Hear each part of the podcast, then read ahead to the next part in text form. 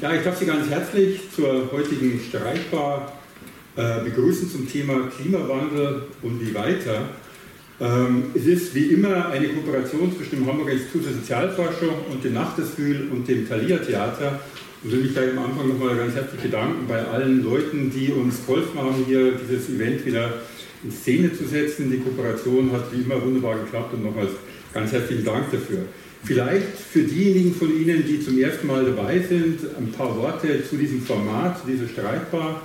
Sie wurde vor fünf Jahren, glaube ich, in etwa ins Leben gerufen, weil einige Leute an der Hamburger Universität, an der Universität Hamburg und auch an anderen Orten so das Gefühl hatten, eigentlich gibt es so in Hamburg zwar immer unheimlich interessante Veranstaltungen, die aber sehr disparat sind und zumindest auch in der Presse nicht wirklich gebündelt rüberkommen.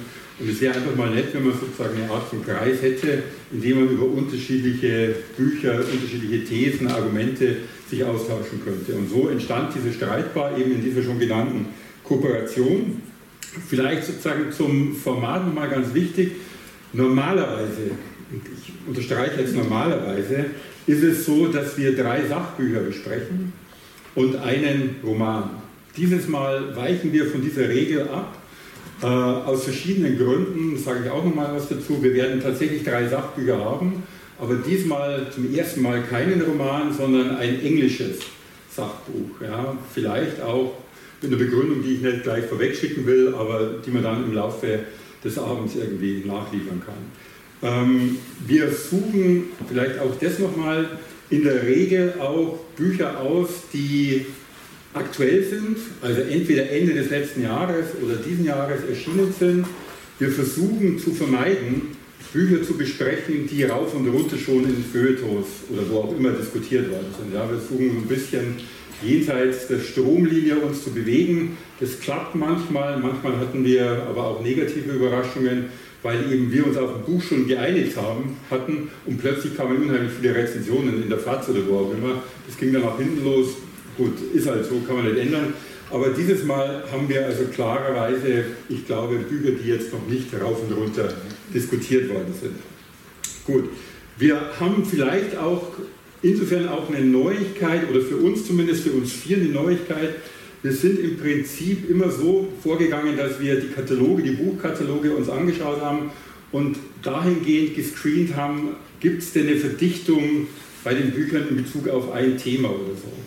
Das war dieses Mal merkwürdigerweise nicht der Fall. Das mag an uns liegen, es mag aber auch an der Verlagslandschaft liegen. Und wir haben uns deswegen entschieden, tatsächlich von uns aus erstmal ein Thema zu suchen. Und wir waren uns relativ schnell einig, dass der Klimawandel etwas ist, was politisch natürlich brisant ist und interessant ist. Und waren auch natürlich der Überzeugung, dass sich dann auch relativ viele gute aktuelle Bücher darauf beziehen werden. Soweit vielleicht sozusagen zum Format. Wir besprechen diese vier Bücher. Wir haben, das gilt jetzt halt auch an die Mitdiskutantinnen, 20 Minuten pro Buch Zeit. Wir werden so gegen 20 nach 9, halb 10 irgendwie hier in diesem Kreis zu Ende kommen. Wir werden dann ein bisschen öffnen. Ja, wenn Sie Fragen haben, Kritik haben, wie auch immer, laden wir Sie herzlich ein, hier noch mitzudiskutieren. Und danach, so, ich schätze mal kurz vor 10, werden wir hier uns zum Wein oder an die Bar oder wo auch immer hin bewegen. Gut. Damit komme ich jetzt schon zum nächsten Teil. Ich werde ganz kurz die Mitstreiterinnen vorstellen. Und ich fange an mit Hilal Seskin, die ganz außen sitzt, von mir auf der anderen Seite des Halbkreises. Hilal Seskin ist studierte Philosophin. Sie war und ist den meisten wahrscheinlich bekannt als eine Autorin, die sehr prominent in unterschiedlichen Tages- und Wochenzeitungen geschrieben hat und noch immer schreibt, in der Frankfurter Rundschau, in der Tat, bei der Zeit, und so weiter und so fort bei der Berliner Zeitung. Und äh, sie ist gleichzeitig, was für uns auch sehr wichtig ist und sehr bereichernd und beglückend ist, sie ist jemand, die einerseits Sachbücher schreibt, ja, zu denen sage ich gleich was, aber gleichzeitig hat sie auch eine längere Karriere hinter sich als Krimi-Autorin, so hat sie glaube ich begonnen, aber auch als Romanautorin, sodass sie, allerdings nicht heute, weil wir heute keinen Roman haben, über ihre Kolleginnen normalerweise, die Romane schreiben, auch ganz fundiert Auskunft geben kann. Vielleicht zu den Schwerpunkten von Hilal Seskin. Sie hat zu sehr verschiedenen Themen, sehr vielen Themen, sehr unterschiedlichen Themen natürlich gearbeitet. Äh, ein Schwerpunkt war immer Migration, Ein weiterer Schwerpunkt waren Identitätsfragen. In jüngster Zeit ist bei ihr die Frage der Tierrechte ganz prominent. Da ist sie sozusagen auch momentan, glaube ich, sehr gut im Geschäft. Ein Buch, das, glaube ich, dieses Jahr gerade erschienen ist, ihr jüngstes Buch, vom fordernden und beglückenden Leben mit Tieren, 2023 erschienen. Da können Sie, glaube ich, irgendwie so einen Eindruck bekommen davon, was sozusagen Hilal Seskin sozusagen derzeit zumindest umtreibt. Hilal, herzlich willkommen, freuen uns, dass du hier bist.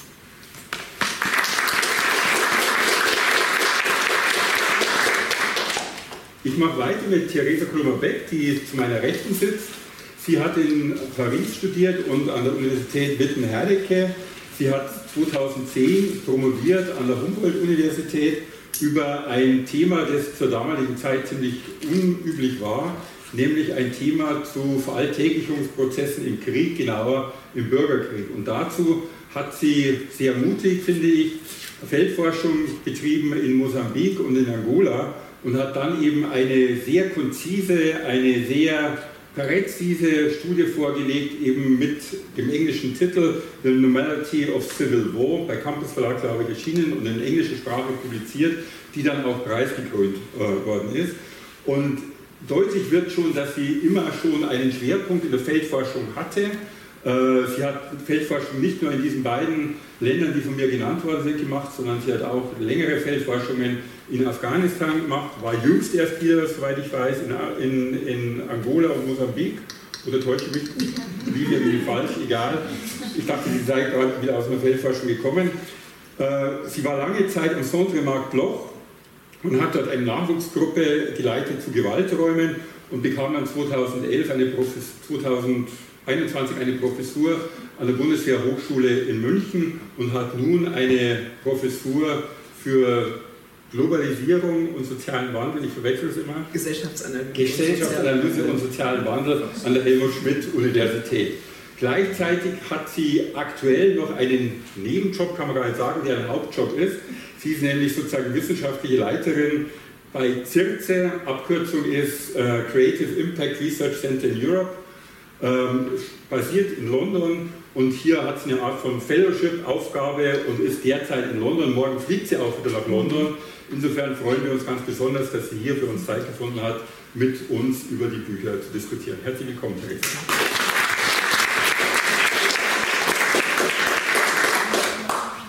Ja, Thomas Groß-Gölting, Professor für Neuere Geschichte und Zeitgeschichte an der äh, Universität Hamburg und gleichzeitig Direktor ähm, am, an der Forschungsstelle für Zeitgeschichte hier in Hamburg am Schlumpf wissen vielleicht gar nicht so viele, aber sozusagen dieses riesige Backsteingebäude relativ nahe am Schlumpf. Du kannst es vielleicht genauer erklären, wenn man dich mal besuchen will.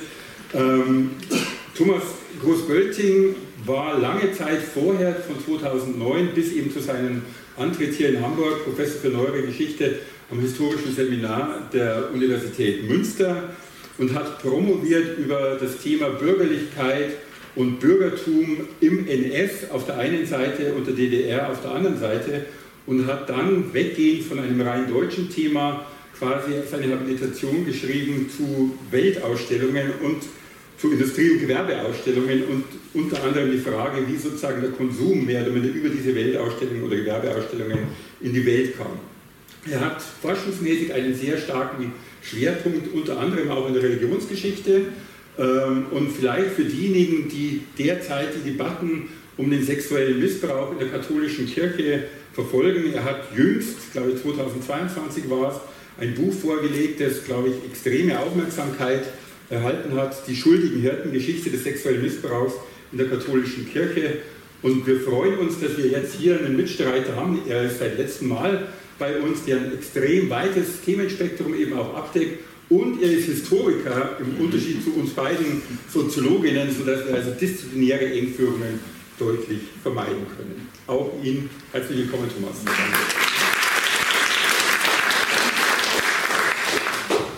So, damit. Jetzt müssten wir eigentlich. Ja, ja Knöbel jetzt, genau. Also, äh, ist aber jetzt was nicht vorbereitet haben.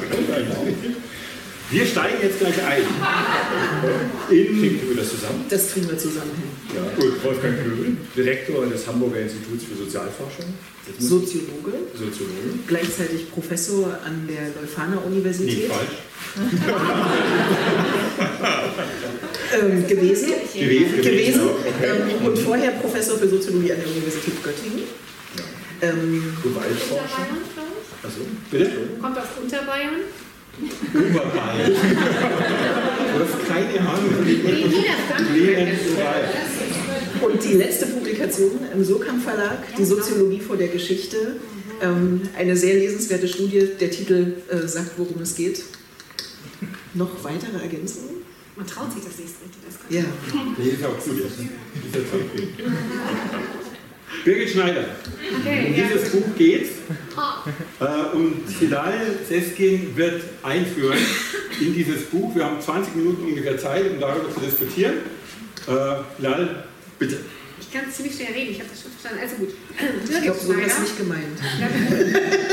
Birgit Schneider, ganz frisch erschienen, vor zwei Monaten, glaube ich, der Anfang einer neuen Welt, wie wir uns den Klimawandel erzählen, ohne zu verstummen, bei Matters und Salz. Ähm, Birgit Schneider ist, sie studierte Kunstwissenschaft, Medientheorie und Medienkunst, hat aber dann auch als Grafikerin gearbeitet, viel mit technischen Bildern, also viel auch mit Ausstellungen gearbeitet.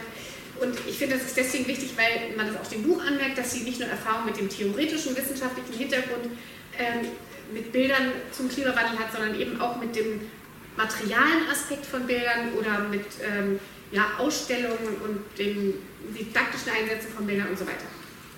Seit mindestens 2008 ist sie schon mit der Darstellung von Klimabildern befasst. Äh, da war sie in einem Forschungsprojekt involviert zum Thema Klimabilder, eine Typologie der Visualisierung des Klimas und seiner Wandlungen seit 1800. Und seit 2016 hat sie die Professur für Medienökologie an der Universität Potsdam inne, die 2019 umbenannt wurde in Professur für Wissenskulturen und mediale Umgebung.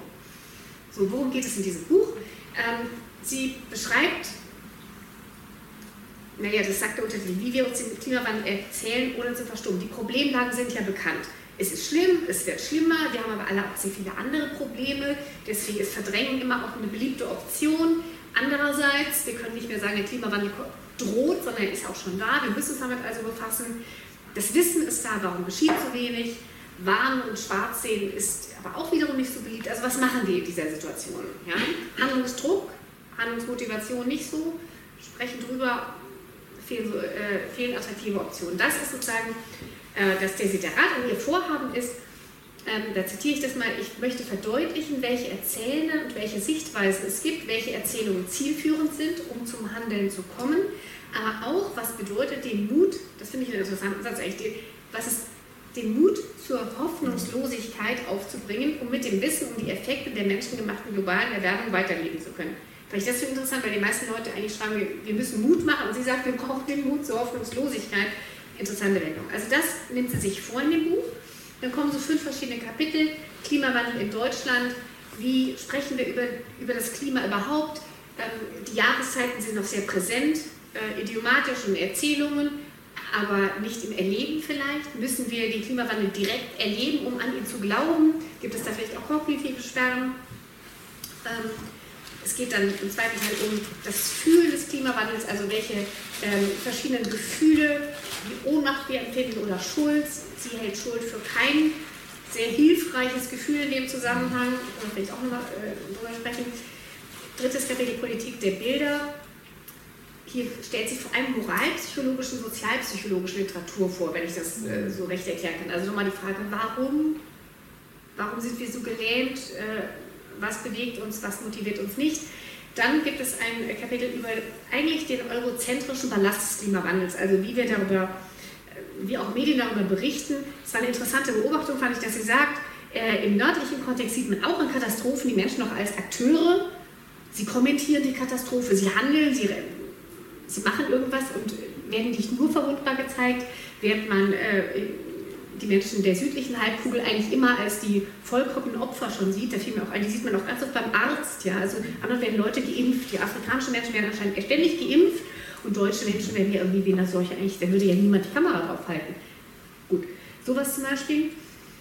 Ähm, Ihr geht es also darum, diesen rassistischen, eurozentrischen Ballast irgendwie wegzulernen und zu schauen. Sie sagt dann, es geht um ein neues Sprechen über das In der Welt sein und das, äh, das Betroffensein vom Klimawandel.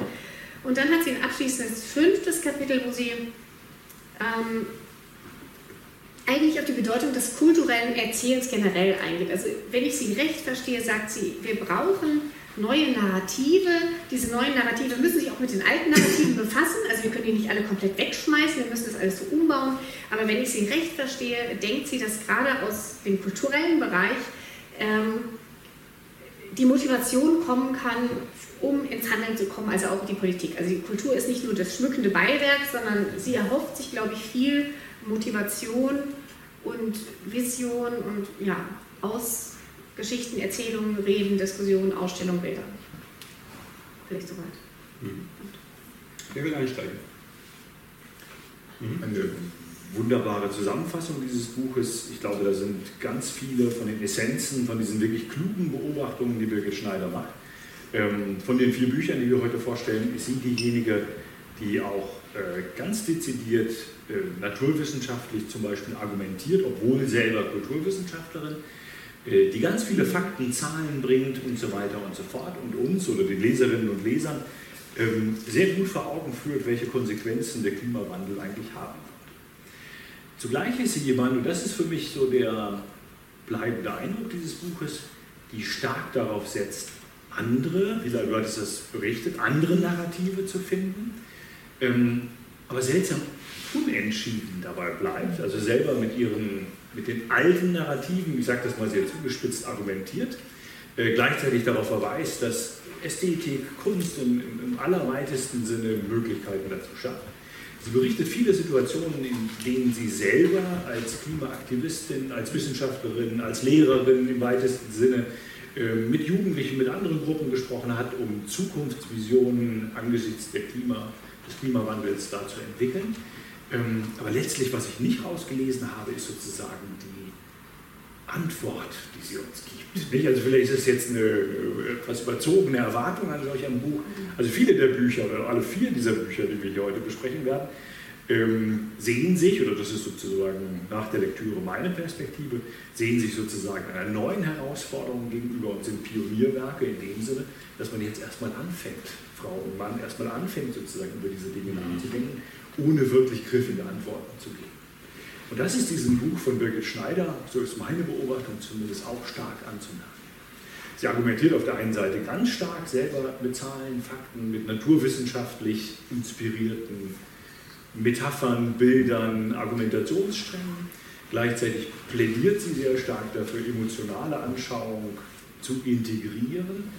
Zu einer Synthese bringt sie das weniger zusammen, um das aus meiner äh, Wahrnehmung zu sagen. Ja, ähm, ich kann da eigentlich mich, das ist jetzt nicht so produktiv und ein bisschen langweilig fürs Publikum, dass wir uns so einig sind, deswegen versuche ich das jetzt noch mal vielleicht ein bisschen zuzuspitzen. Äh, also ich, ich habe, also für mich wirkt am Ende das Buch, also ich habe das Gefühl, wir sind alle so ein bisschen unterspannt gerade, so wie wir hier sitzen. Und das hat aber auch was mit dem Buch zu tun. Es gibt am Ende eine total interessante Reflexion. Das, also ganz kurz vor Schluss gibt es plötzlich einen Absatz, der heißt Zweifel am Ende des Buches, wo sie sich fragt, okay, jetzt weiß ich auch nicht so genau, ob ich das, war das jetzt richtig, dass ich das alles aufgeschrieben habe und wer bin ich eigentlich? Äh, dass ich jetzt hier mir einbilde, ich könnte das. Und praktisch irgendwie diese, also das ist wirklich, also wenn man so kraftlos die Arme am Körper sinken lässt und jetzt auch nicht mehr so richtig weiter weiß, ähm, mit so einer, also mit so einer Geste, also das ist das, was für mich, also das ist nicht die allerletzte Seite, aber ähm, das steht relativ am Ende, dieses, das ist der vorletzte Abschnitt, das ist so ein bisschen das, was bleibt. Aber aus meiner Sicht hat das auch etwas zu tun mit ungehobenen Potenzialen in dem Buch, die mhm. ich mir so erkläre, dass das was mit den Produktionsbedingungen zu tun hat. Mhm. Dass nämlich jetzt zu diesem Thema schnell Bücher rausgehauen werden müssen. Also man weiß, also sie sagt auch, also ich finde, sie hat sozusagen von der von die, mit der Ethos, mit dem sie das macht, das ist sehr viel bescheidener als manch anderes Buch hier auf dem Tisch. Ähm, äh, und sie, also sie sagt auch ganz transparent, jetzt hier dieses Kapitel habe ich schon mal publiziert, aber nochmal ausgearbeitet und so weiter. Ähm, aber ich glaube, das hätte noch viel besser werden können, wenn vielleicht einfach mehr Zeit gewesen wäre. Also es gibt viele Dinge, die ich wirklich toll fand als Gedanken, nämlich zum Beispiel ihr Plädoyer dafür, wir müssen, wenn wir über den Klimawandel reden, die sinnliche Wahrnehmung rehabilitieren.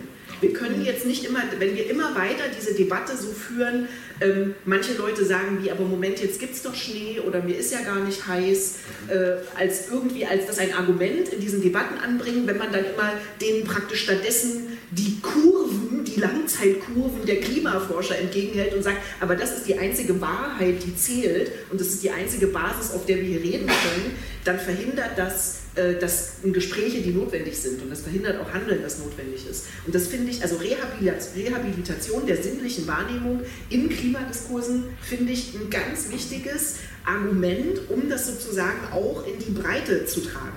Ich finde auch diese, diese Überlegungen zur tiefen Dimension des Kolonialismus, da sind, finde ich, wichtige Aspekte drin, weil sie nämlich nicht nur sagt, Kolonialismus ist sozusagen die Ausbeutung der Natur in den Kolonien. Es gibt dieses lange Kapitel oder Unterkapitel dazu, wie diese Vorstellung vom Klimadeterminismus, ähm, die ja in der europäischen Ideengeschichte relativ eine lange Geschichte haben, also die, so wie das Klima, wo man lebt, das macht was mit den Menschen. Und die Menschen, die halt dort leben, wo es warm ist, die sind halt faul.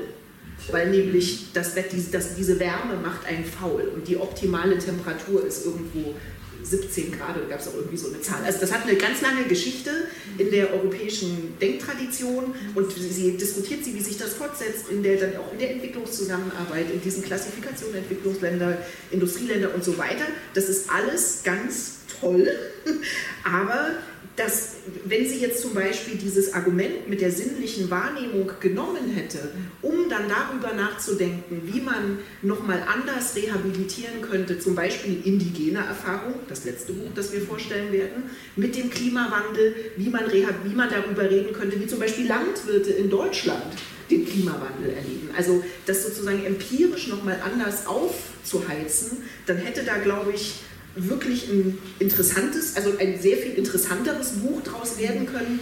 So ist es, ja, also man liest es so und denkt, ja, vieles hat man schon gehört und dann gibt es hier so einen interessanten Gedanken und da einen interessanten Gedanken, aber es haut einen nicht so richtig vom Hocker. So ging es mir damit.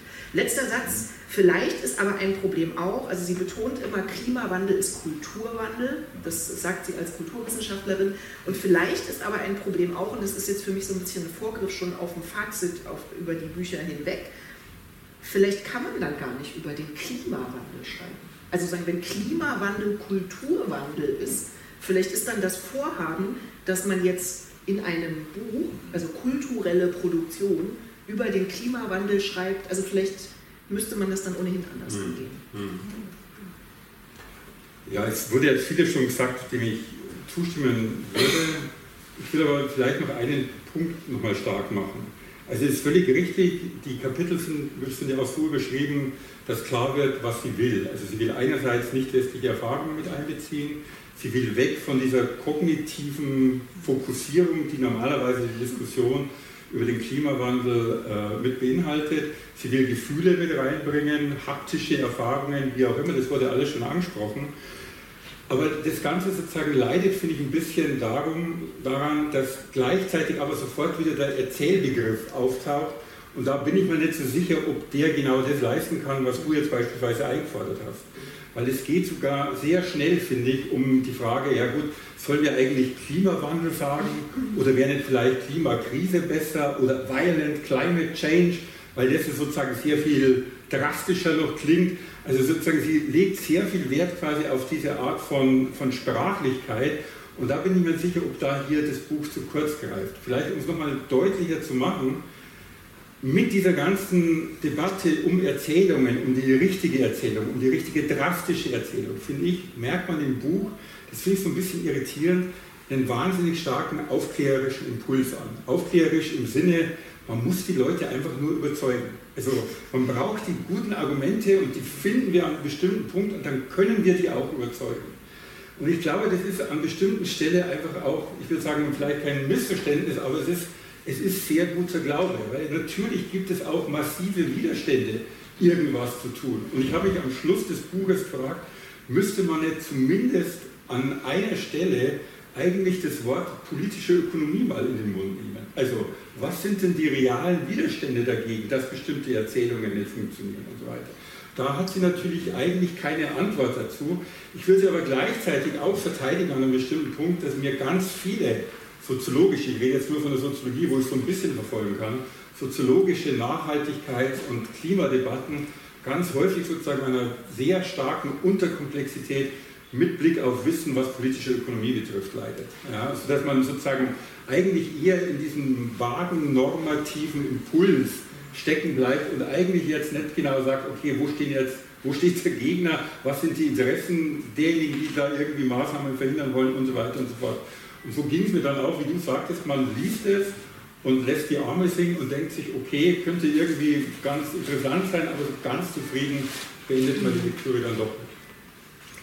Also da finde ich jetzt, also ehrlich gesagt, ich war mit dem Buch auch ein bisschen unglücklich, weil ich finde, dass es sehr viel zusammenträgt, aber dann auch so ein bisschen äh, vor lauter Bäumen den Wald auch irgendwie aus den Augen verliert und ich hatte auch das Gefühl, der Aufbau, mh, hm, also ich fand es nicht so gründlich komponiert, dass man jetzt weiß, warum wird jetzt das erzählt oder das, sondern das, und dann es noch was und noch was und noch was und noch was.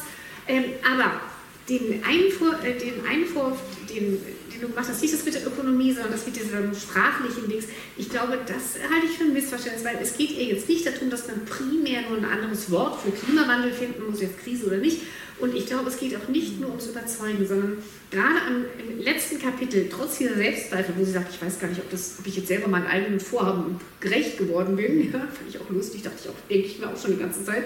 Aber da war trotzdem was, ja, aber es war trotzdem was Interessantes dabei, nämlich, dass sie zum Beispiel schreibt, wir brauchen, also vom Postwachstum gibt es keine positiven Bilder. Also es gibt nur, was es nicht ist, also nämlich kein Wachstum, aber was könnte es Positives sein? Oder dass sie schreibt, ähm, es gibt Visionen von einer technologisch, irgendwie ökologischeren Gesellschaft oder Wirtschaft oder sowas, aber es, vielleicht ist das, was wir wesentlich ändern müssen, auf einer sozialen Ebene. Also vielleicht ist das, kommt das auf einer sozialen Ebene die entscheidende Wandlung.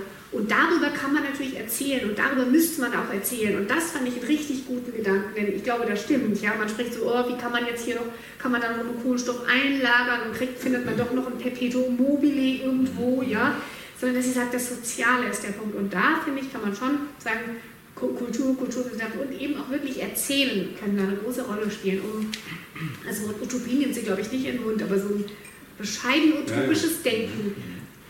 Nur, nur, würde von ihr nicht fordern, weil das gar nicht ihre Aufgabe war, die selbstgestellte, dass sie politische Ökonomie betreibt. Ah. Aber an einem bestimmten Punkt würde ich schon verlangen, dass sie auch darüber reflektiert, wann setzen sich bestimmte Erzählungen, die man gerne hätte, durch und wann nicht und was sind die Spieler im Feld, die bestimmte Erzählungen voranstellen können und welche nicht. Also sozusagen Erzählungen fallen ja nicht vom Himmel, sondern sind häufig ja auch Interesse geleitet von bestimmten Leuten. Und da würde ich sagen, fehlt mir so ein bisschen die Analyse. Also mir läuft ein, was du sagst, würde ich auch teilen, aber sozusagen an einem bestimmten Punkt geht es mir nicht tief genug. Vielleicht können wir die Frage auch nochmal beim Charbonnier aufnehmen, weil ich finde, das ist nämlich, ja. oder? Da können wir gleich gerne ja. nochmal. Mhm. Ich bin mir aber auch nicht sicher, Wolfgang, ob das Feld einfach schon so, so gut zu sortieren ist. Mhm. Also was, was, was du ja verlangst oder was, mhm. du, was dir vorschwebt in, der, in, in deiner Äußerung, ist ja sozusagen eine relativ klare Analyse von Interessensphären, die dort sozusagen mhm. dann Medien und Erzählungen entsprechend mhm. leiten. Mhm. Ähm, ich würde Schneider insofern nochmal ein bisschen positiv hervorheben. Jetzt haben wir äh, über das Buch so ein bisschen gelacht mhm. zum Schluss. Nicht? Ähm, was sie auf den Aber Punkt bringt, nicht nur, nein, nein, mhm. äh, was sie auf den Punkt bringt, und das will ich nochmal stark machen, ist ein Dilemma, vor dem wir beispielsweise auch politisch im Moment stehen. Mhm. Also wie können wir Klimawandel in seinen Konsequenzen so in politisches Handeln umsetzen, dass ein größerer Teil der Bevölkerung dort mitmacht, dass er nicht blockiert, äh, und gleichzeitig aber so energische Schritte unternommen werden, dass tatsächlich über Klima, zum Klimawandel, zum, zum Verhindern des Klimawandels etwas beigetragen wird. Also dieses Problem analysiert sie eigentlich sehr scharf, gibt keine Antworten, weil vielleicht diese Antworten eben auch nicht so stark auf der Hand oder nicht so einfach auf der Hand liegen. Das wäre so eher meine Diagnose ja, okay. mit Blick auf dieses Buch. Mhm aber also irgendwie macht, bin ich dann trotzdem immer noch unruhig, weil ich ja. ähm, das, also ich, ich, bin, ich, das ist überhaupt nicht mein Forschungsfeld. Mhm. Aber selbst ich habe fragmentarisches Wissen über so ein paar Sachen. Wie zum Beispiel, dass die, ähm, diese Verhaltensforschung zu Umweltfragen eigentlich relativ klar zeigt, dass Umweltbewusstsein nicht aufs Handeln überschlägt. Das ist nicht, dass wenn die Leute mehr wissen über den Klimawandel, dass sie dann ihren Müll trennen. Das, also, das ist, also das hat man lange geglaubt, das ist, das ist einfach widerlegt. So, und, äh, und was mir dann auch, also und selbst wenn ich jetzt dieses Argument mit, ich fokussiere mich aufs Erzählen und dann bin ich vielleicht nicht bei der politischen Ökonomie, dann fehlt dann, also da, da ärgert mich dann ein bisschen, dass das ja eigentlich ein, ein eigenes Speculative Fiction, also mhm. spekulative fiktionales Erzählen. Das ist ein ganz eigenes Feld, mhm. ähm, in dem, also sozusagen, sozusagen, im Bereich Science Fiction, aber sozusagen auch mhm. darüber hinaus, dass gerade auch von sozusagen AkteurInnen bespielt wird, die aus einer irgendwie marginalisierten oder ausgegrenzten Position heraus Zukünfte entwerfen.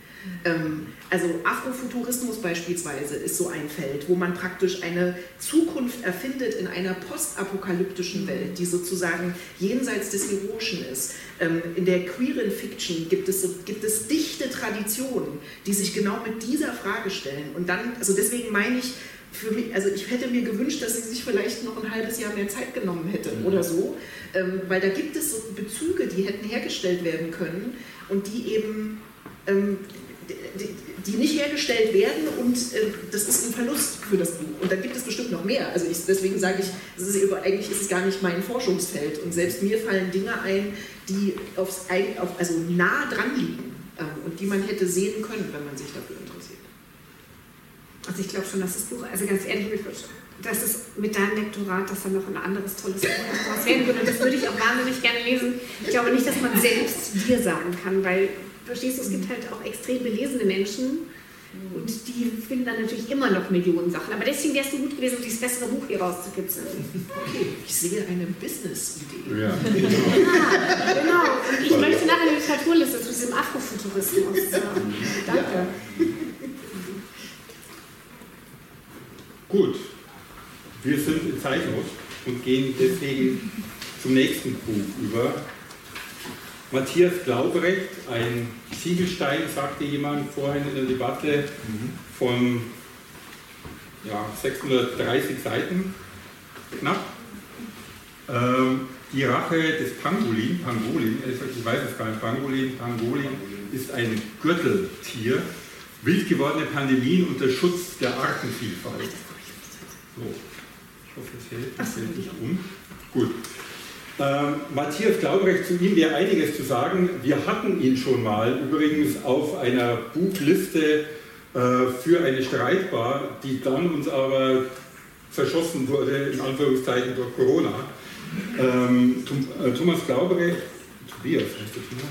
Matthias. Matthias Glaubrecht ähm, hat 2019 schon ein sehr, noch sehr viel dickeres Buch geschrieben mit dem Titel Das Ende der Evolution wo er eine ganz starke These hat, die vielleicht sozusagen auch ein bisschen gleich zu diesem Buch überführt, wo er sagt, naja, die Klimakrise oder der Klimawandel ist eigentlich vermutlich gar nicht das wichtigste Problem, Umweltproblem, das wir momentan haben, sondern, obwohl er das überhaupt nicht irgendwie minimieren will als Problem, sondern eigentlich der dramatische Schwund der Vielfalt der Arten. Also die Artenvielfalt ist momentan dramatisch am Schwinden und das hat enorme Effekte sozusagen nicht nur auf die übrige Tierwelt und Pflanzenwelt, sondern auch auf die Menschen.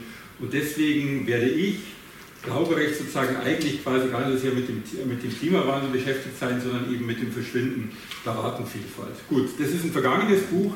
Dies hier, äh, das vor Ihnen steht, Die Rache des Pangolin, ist eines, das sozusagen sich äh, eigentlich erst zum Schluss mit dem Klimawandel beschäftigt.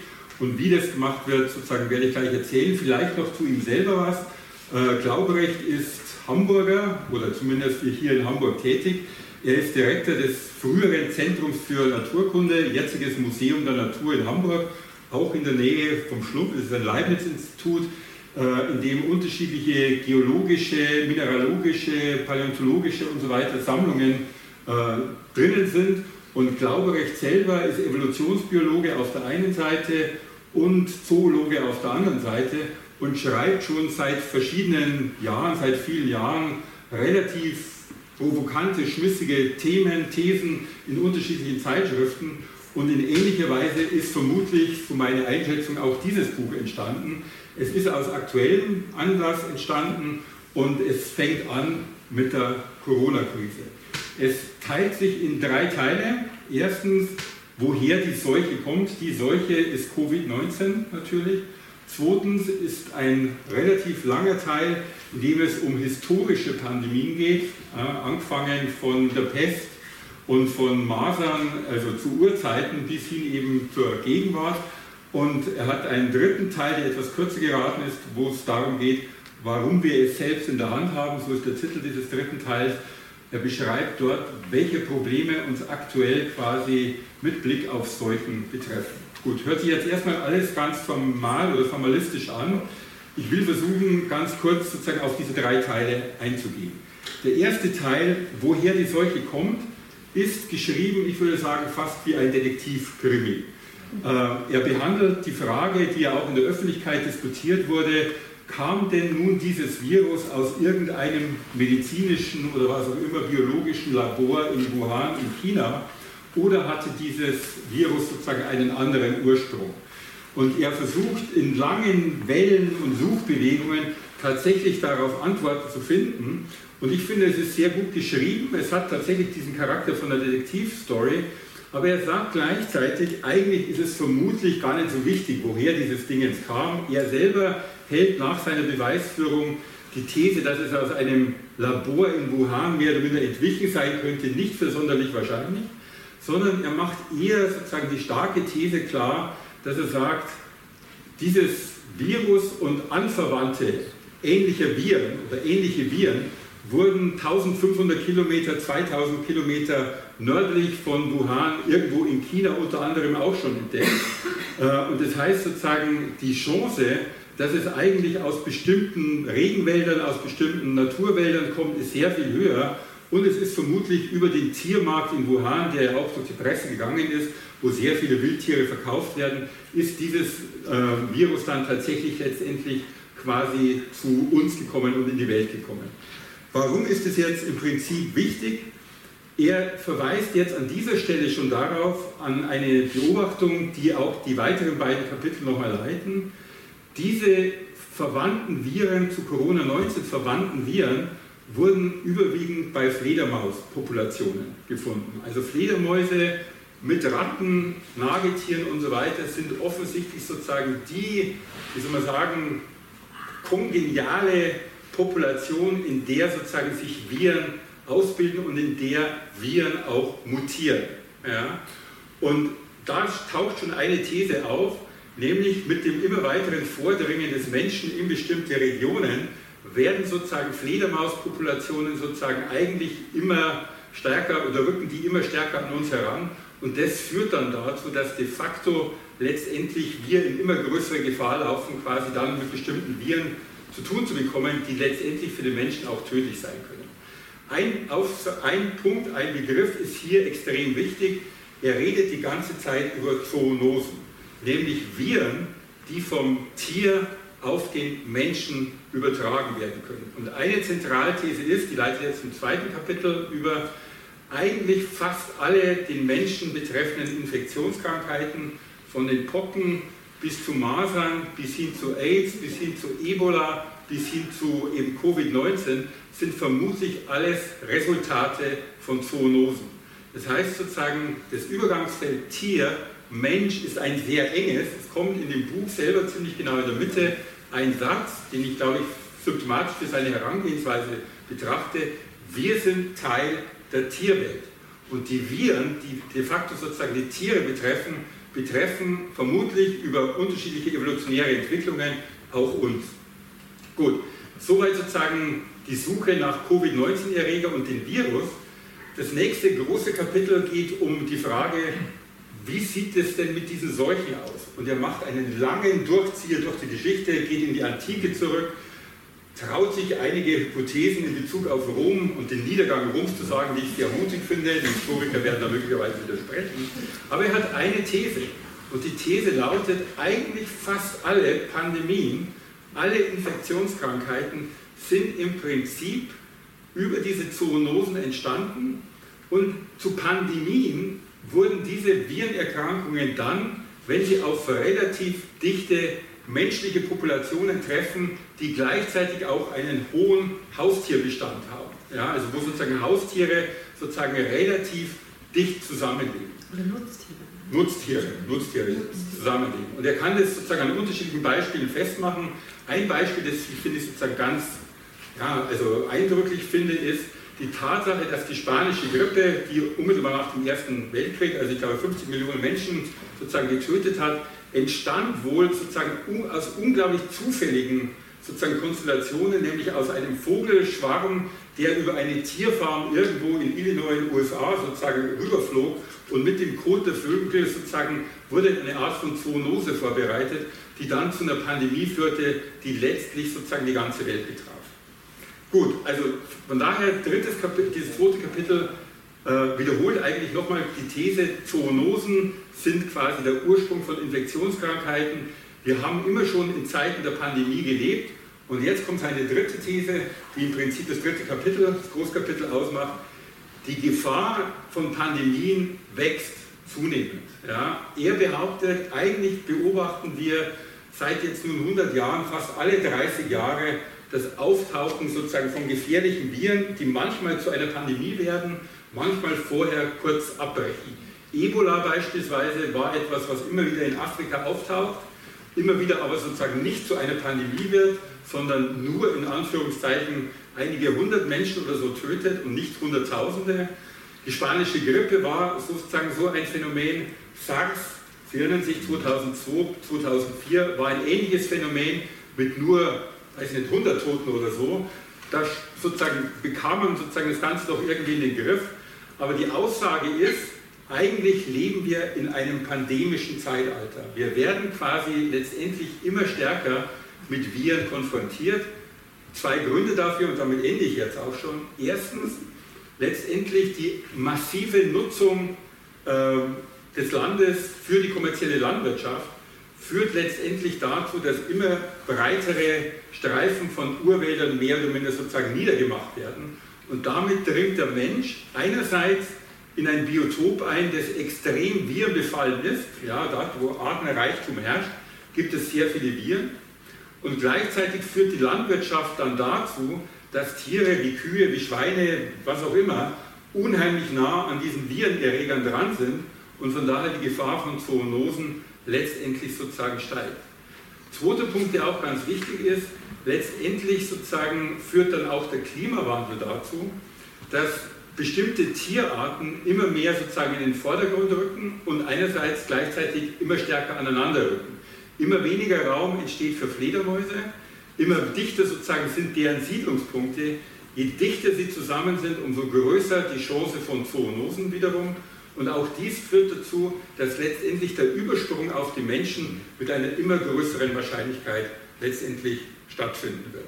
Und die Wissenschaft, das ist sozusagen seine Lösung im Prinzip, und damit ende ich jetzt, die Wissenschaft hätte die Aufgabe, eigentlich jetzt im Prinzip bestimmte Hotspots zu identifizieren, in denen die Wahrscheinlichkeit von Zoonosen, die sozusagen für den Menschen gefährlich sind, letztendlich auftreten können. Und er vermutet, dass der Großraum Asien, China, Südostasien einer der Hotspots ist, die in Zukunft eben auch den Ausbruch von Pandemien sozusagen sehen werden, wie wir das bei der SARS-Epidemie und bei Covid-19 unter anderem auch schon quasi gesehen haben. Wir werden letztendlich den Pandemien oder zumindest den Zoonosen nicht entkommen können, die werden zunehmen. Was wir machen können, ist sozusagen vorsorgend tätig sein und schauen, ob wir quasi rechtzeitig bestimmte Dinge ja, identifizieren können. Und natürlich müssen wir kleinere Maßnahmen treffen, wie denn das Verbot von, von Wildtieren verkaufen, Märkte zumachen, Tiermärkte zumachen und so weiter und so fort. Also er schreibt einen Krimi, der hochgradig irgendwie ja, brisante Daten liefert. Es ist ein Sachbuch, das manchmal reißerisch geschrieben ist, manchmal mit zu viel Informationen aufwartet, manchmal wiederholend ist. Aber ich finde sozusagen, er hat einen guten Dreh irgendwie gekriegt von der Covid-Pandemie bis hin zum Klimawandel irgendwie ja, eine Runde zu schaffen. Widerspruch. Theresa brennt schon. Ja. Nee, ich fange jetzt nicht an. ich habe so viele Einwände gegen dieses Buch. Also Also der eine Einwand wäre, dass dieses Buch, also du hast gesagt, es wiederholt ein bisschen, es wiederholt so oft, es ist so, es, dass man sich beim fünften Mal in dieselbe Sache erzählt, fragt man sich, ob da jetzt ein Unterschied zu der vierten war, weil dann denkt man, ach so, das ist jetzt die Porte, aber es ist tatsächlich wirklich nur zum fünften Mal dasselbe und irgendwann nervt das sehr. Also ich bilde mir ein, man hätte dieses Buch mit ein bisschen strengerem also das hätte die Hälfte hätte es auch getan, also höchstens. Doch, wirklich, das ist wirklich unfassbar redundant. Ja. Zweitens, ähm, ich finde auch in dem Fall passt das, das Vorhaben am Anfang nicht zum Ende. Er schreibt am Anfang nämlich ganz schön, was lehrt uns Corona? Gerade aus der gegenwärtigen Pandemie können wir etwas über unseren wahren Platz auf diesem Planeten und in der Natur lernen. Und das tun wir nicht. Ja? Äh, die, die, die Stellung des Menschen auf dieser Erde wird überhaupt nicht wirklich radikal in Frage gestellt. Ja? Er sagt auch am Ende, ja, irgendwie müssen wir ja alles ändern, aber nicht zu radikal, äh, sondern realistisch. Da habe ich an den armen Robert und seine Werbepumpen gedacht. Ich meine, es ist immer dasselbe. Ja? Ich meine, genau darum geht es. Es muss total anders werden, aber meine Heizung wechsle ich nicht aus. Ja? Und, und bei diesem Thema Tierhaltung, also wirklich, da ist mir auch aufgefallen, übrigens, über die Mentalität der lokalen afrikanischen Bevölkerung zu sprechen, finde ich, geht ja gar nicht. Also er hat ja so eine altbacken, so wie so ein alter deutscher Fußballreporter spricht ja manchmal über andere Kulturen. Das, da habe ich ein bisschen allergisch so äh, reagiert. Aber es ist ja so, die Chinesen essen ja komische Tiere, die haben ja eigenwillige Vorlieben, die essen ja Katzen und so. Ich meine, wir essen ja nur Puten und Schweine und Pferde und Esel und all solche Sachen, aber die essen auch Katzen. Und das wird immer wieder angesprochen. Und nur und diese einmal. Eine Wissenschaftlerin hat sich wirklich nicht sehr datenhaft ausgedrückt. Oh ja, das ist mir auch. Ja, genau. Das nehmen wir noch ja. zur lokalen afrikanischen Bevölkerung mit dazu. Also gut, das ist der Fußballreporter eben. Aber nein, ich meine, ein ganz großes Thema ist, es müssen natürlich nicht nur die Märkte der Chinesen, die so eigenwillig Katzen aufessen, äh, geschlossen werden, sondern man müsste auch überhaupt über das ganze Tieressen nachdenken, weil ich meine, bei uns werden äh, multiresistente Keime befördert noch und nöcher. Die werden einmal erwähnt in diesem Buch. Einmal in diesem ganzen dicken Buch. Es geht die ganze Zeit um Viren, die von den chinesischen Fledermäusen kommen. Aber es geht nur einmal um diese MRSA, die bei uns, glaube ich, drei von vier Landwirten schon tragen. Ja, also das ist wirklich eine ganz krasse Verbreitung. Es gibt natürlich auch welche, die durch Krankenhäuser entstehen, das ist nicht die einzige Ursache, aber da müssen wir auch rangehen. Ja, aber das stimmt. Wenn man über den Platz des Menschen... Wer beschreibt doch die spanische Grippe doch mit Bezug auf Haus- und, und Haustierhaltung und Nutztierhaltung in den ja. USA auch. Also wir, ja, also wir haben ja auch andere Gegenden als Ja, aber das, ist, äh, das sind jetzt aber nicht diese, nein, nein, die, die Keime, die ich meine, entstehen dadurch, dass die sogenannte Massentierhaltung mhm äh, oder die industrielle Tierhaltung einfach unglaublichen Einsatz von Antibiotika erfordert. Ja, und dadurch, das ist ja ein weiteres Reservat, die, die Keime kommen nicht nur aus China, ja, die züchten wir auch selber eben durch diesen Einsatz, weil wir so viele Tiere produzieren und essen wollen. Ähm, und das Thema hätte damit reingehört. Ja? Und ich finde, das hat dadurch, also sowohl auf der, ich sage jetzt mal, rassistischen Seite, so, oh, die Chinesen, echt, was die so kochen, das hat diesen Aspekt. Es hat aber auch, finde ich, unter die Stellung des Menschen auf dieser Erde überdenken, da fehlt was. Nämlich für mich, klar ist die Rechterin sowieso, aber ich finde, man muss gerade bei dem Thema überlegen, können wir weiterhin mit Tieren so umgehen, als dürften wir die Millionen, Milliardenfach irgendwie züchten, einsperren, schlachten und so weiter. Und das betrifft natürlich die Tiere auch in Europa und in Amerika und nicht nur in China.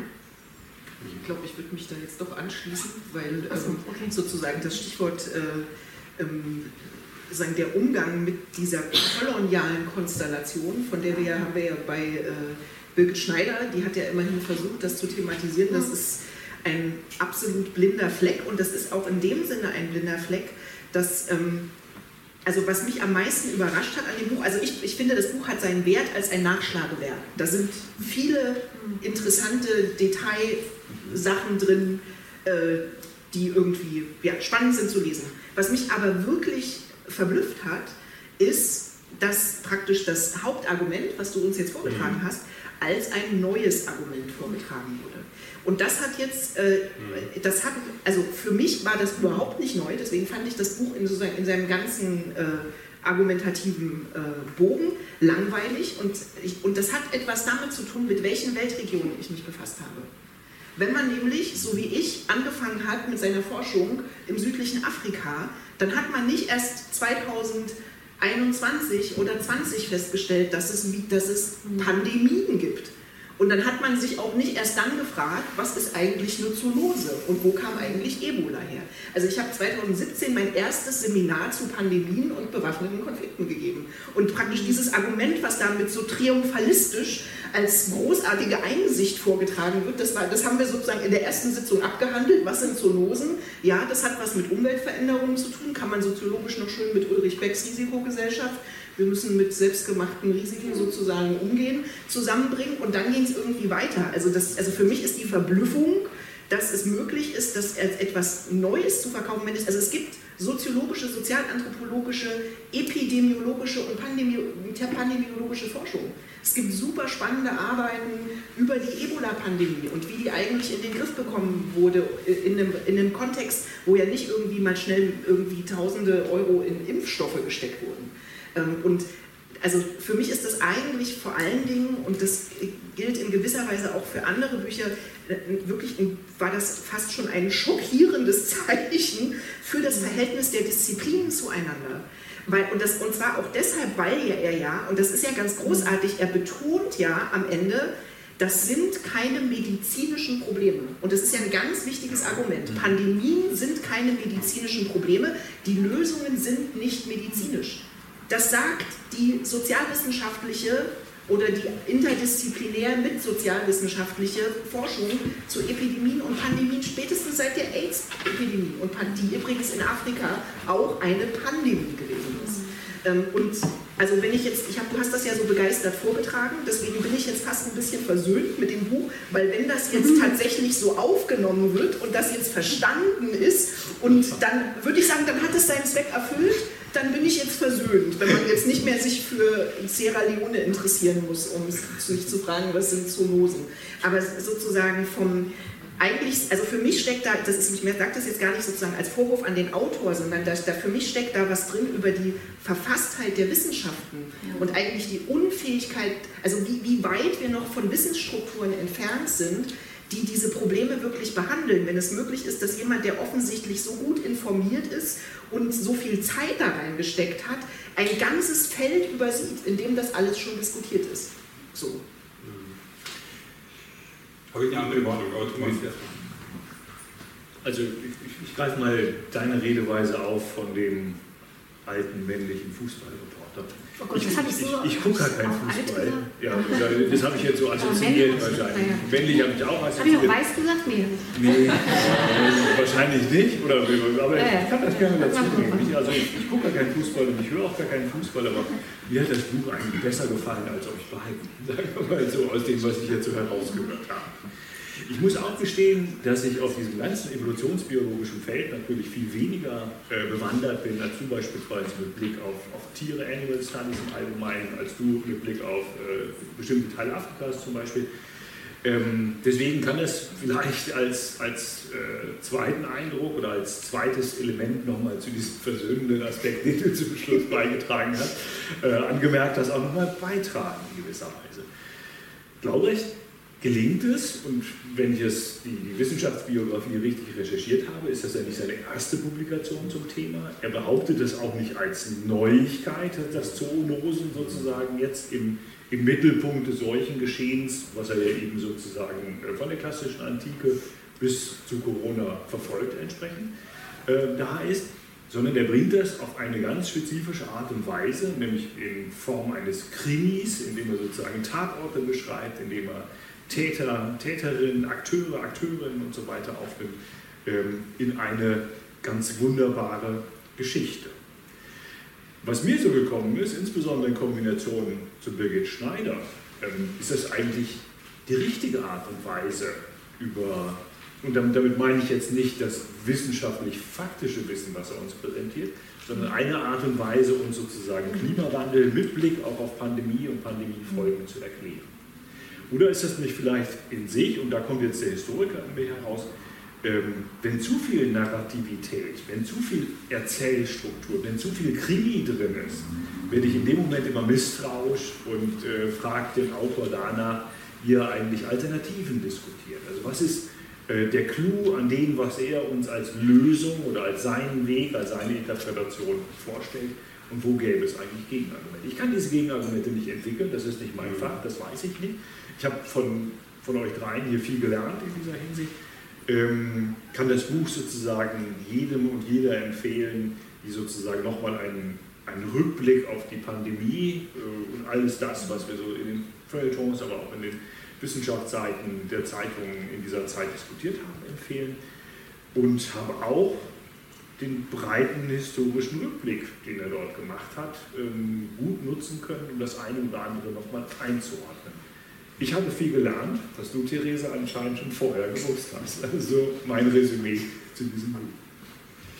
Aber, darf ich, mhm. aber ich, finde, äh, also ich finde nicht, dass dieses, dass es, das Buch, jetzt muss ich was Positives sagen, äh, dass er nicht äh, nur, wie soll ich sagen, nicht nur der Inhalt ist, das das, wo er, das, wo er rauskommt, ist nicht nur das Positive, sondern ich finde, er bringt tatsächlich auch Gegenthesen und so weiter. Also er bringt alle möglichen mhm. Forschungen. Dann hat die hat da doch mal Code gesammelt und jemand anders hat woanders eine Fledermaus oder Spucke da irgendwo. Ach naja, irgendwie.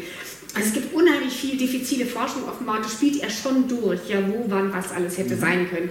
Also ich finde, das, was als These rauskommt, hat der Drosten selber schon irgendwie 20, 2020 gesagt, ne, das mit den Fledermäusen auch, wir, gehen in die Räume rein, die kommen mhm. ne, und so. Aber das beweist ja eben unheimlich vielschichtig. Das finde ich schon das, das finde ich schon positiv. Also und das finde ich ja. auch den lesenswerten Teil. Aber ich finde eben doch die Art, ähm, also gerade wenn es, wir, wir reden davon, von der Mensch-Tier-Grenze und von einem oft sehr gewaltsamen Miteinander oder Nebeneinander von Menschen und anderen Tieren, ja, das offenbar für uns auch oft verhängnisvoll ist. Und die Tatsache, wie schlimm das für die Tiere sowieso ist, also auch wenn sie gesund sind, ja, aber wie tierquälerisch das ist oder so, wird nur ganz selten angesprochen. Und das und dann eben auch eigentlich nur auf chinesischem Boden. Auch die Pelztierfarmen werden erst ganz spät mal, dass wir ja in Europa auch Pelztierfarmen haben, ja, wird relativ spät angesprochen. Zuerst wird mehrfach gesagt, wie schlimm halt die Pelztierfarmen in China sind. Ja, das sind sie, aber ich meine, es, äh, Kapuzen überall in Europa tragen eben auch äh, Marderfelle und so weiter. Also ich finde, dieser, diesen Gewaltaspekt, dann, gerade wenn es um eine Jahrtausende alte Geschichte des Zusammenlebens von Menschen mit sogenannten Nutztieren, domestizierten Tieren geht, dann muss man auch mal mehr auf diese anderen Tiere gucken und fragen, wie es denen damit geht. Also ich meine, ja, das, fehlt da einfach. Sagen, das ist, aber das ist, das ist nicht die Frage, die er sich stellt. Er, er müsste aber. Nee, er redet von Viren, er redet nicht von Bakterien, er redet nicht von Keimen, er redet sozusagen aus der Perspektive sozusagen des Virus. Und er würde sozusagen wahrscheinlich gar nicht bestreiten, dass sozusagen Tierquälerei eine große Rolle spielt. Sozusagen, was ihn interessiert ist, als Evolutionsbiologe einerseits, Zoologe andererseits und nicht Virologe, das sagt er ganz bewusst, wie sozusagen schaue ich mir aus der Perspektive der Evolutionsbiologie und aus der Perspektive der Zoologie quasi das Vordringen des Virus sozusagen an und sozusagen hole mir da die Hilfe von Virologen, sagt er ja auch, da ich da kein also Experte bin.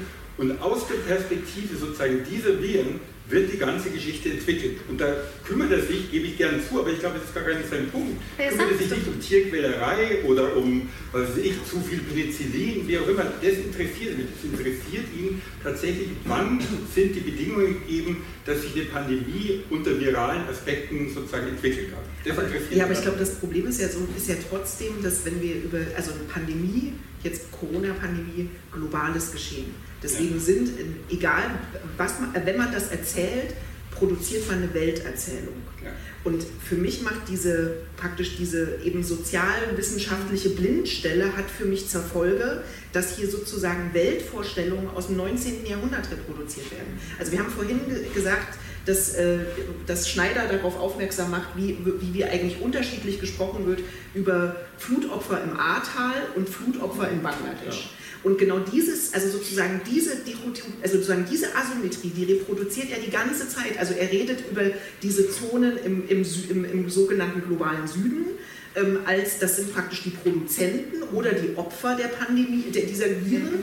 Und wir müssen hier Forschung machen. Also ich habe zum Beispiel auch, dass, also, also dass, dass die Forschung, die ist ja, dass Asien eine, also gerade auch China, dass da wichtige Forschungen zu dem Thema stattfinden, das kommt ja nur als Problemformel vor, dass die eben dann ihre Forschungsdatenbank zum Beispiel gesperrt haben und man nicht mehr rankam. Dass Südafrika sozusagen ist der Standort für AIDS-Forschung in der Welt. Das kommt überhaupt nicht vor, sondern diese Weltgegenden kommen nur vor als Problem zu der Welt. Und ich glaube aber, das hat eben, also wie gesagt, das ist für mich nicht primär ein Vorwurf an den Autor, sondern das, hat, das sagt was über, da, da, da fehlt ein sozialwissenschaftlicher Zugriff auf die Welterzählung. Also das ist sozusagen ein mangelndes Reflexionsvermögen, das sich einfach mit dem disziplinären Kontext verbinden würde. Also man kann ja nicht alles können. Also das äh, so. Und insofern würde ich jetzt in einer bisschen anderen Formulierung äh, schon diesem Eindruck, dass da sowas, also rassistisch im, im Effekt, also mit Sicherheit nicht in der Intention, ja, ja. aber äh, dass sich das sozusagen so Erzählstrukturen reproduziert werden, die eben aus dem 19. Jahrhundert kommen, finde ich problematisch. Also ich würde das nicht so sehen. Also ich, ich würde natürlich schon sagen, man könnte andere Schwerpunkte setzen, man könnte andere Regionen sozusagen nochmal genauer anschauen. Aber er fängt mit dieser Covid-Krise an. Er fängt quasi mit Wuhan an, er fängt mit dem Tiermarkt an und er fängt mit sozusagen. Aber dann zitiere ich das nochmal. Ja? Genau, und er sagt gerade aus der Gegend, bitte? Er fängt mit dem Laboratorium. Ja, und sagt, gerade aus der gegenwärtigen Pandemie können wir etwas über unseren wahren Platz auf diesem Planeten und in der Natur lernen. Er hat nicht nur die Perspektive des Virus, auch die Perspektive der Menschheit. Die Menschheit ja, klar, zurück auf diese Sache. Nee, das ist auf Seite 22. Ja. Das, ja. Was lernen wir denn jetzt über unseren Platz auf dieser Erde? Okay. Und wer ist du guckst, also, ja. was, was wir lernen, also ich weiß, weiß nicht, ob ich also, du, also du, du kannst vielleicht, um, um, um, sozusagen an dein Anfangsstatement hinzugehen, du kannst natürlich sagen, ja klar, wir müssen den Kapitalismus abschaffen. Wir müssen die Tierausbeutung abschaffen. Aber, das, nee, das aber das ist sozusagen der Zeitpunkt ist, ich bin jetzt derjenige, der sich in die Virologie eingearbeitet hat. Ich schaue mir das okay. an und meine Vorschläge sind Verbot von Tierhandel, Verbot von sozusagen diesen Massenmärkten, was ist immer, genau das Screening von bestimmten Weltregionen, wie auch immer. Das ist meine naturwissenschaftliche Perspektive. Aber das ist doch auch schon komisch, dann so muss er doch auch die Tierhaltung hier in, in, in unserem Europa verbieten. Er, sagen, er, er sagt doch auch, dass sozusagen die Tierhaltung, wie wir sie momentan also betreiben, doch ein massives Problem auch ist. Das sagt er doch auch. Fleischkonsum ist ein extremes Problem. Fleischkonsum führt dazu, dass sozusagen landwirtschaftliche Flächen in Urwälder reingebaut werden und dadurch sozusagen den Virus wieder Vorschub können. Das ist doch sein Argument.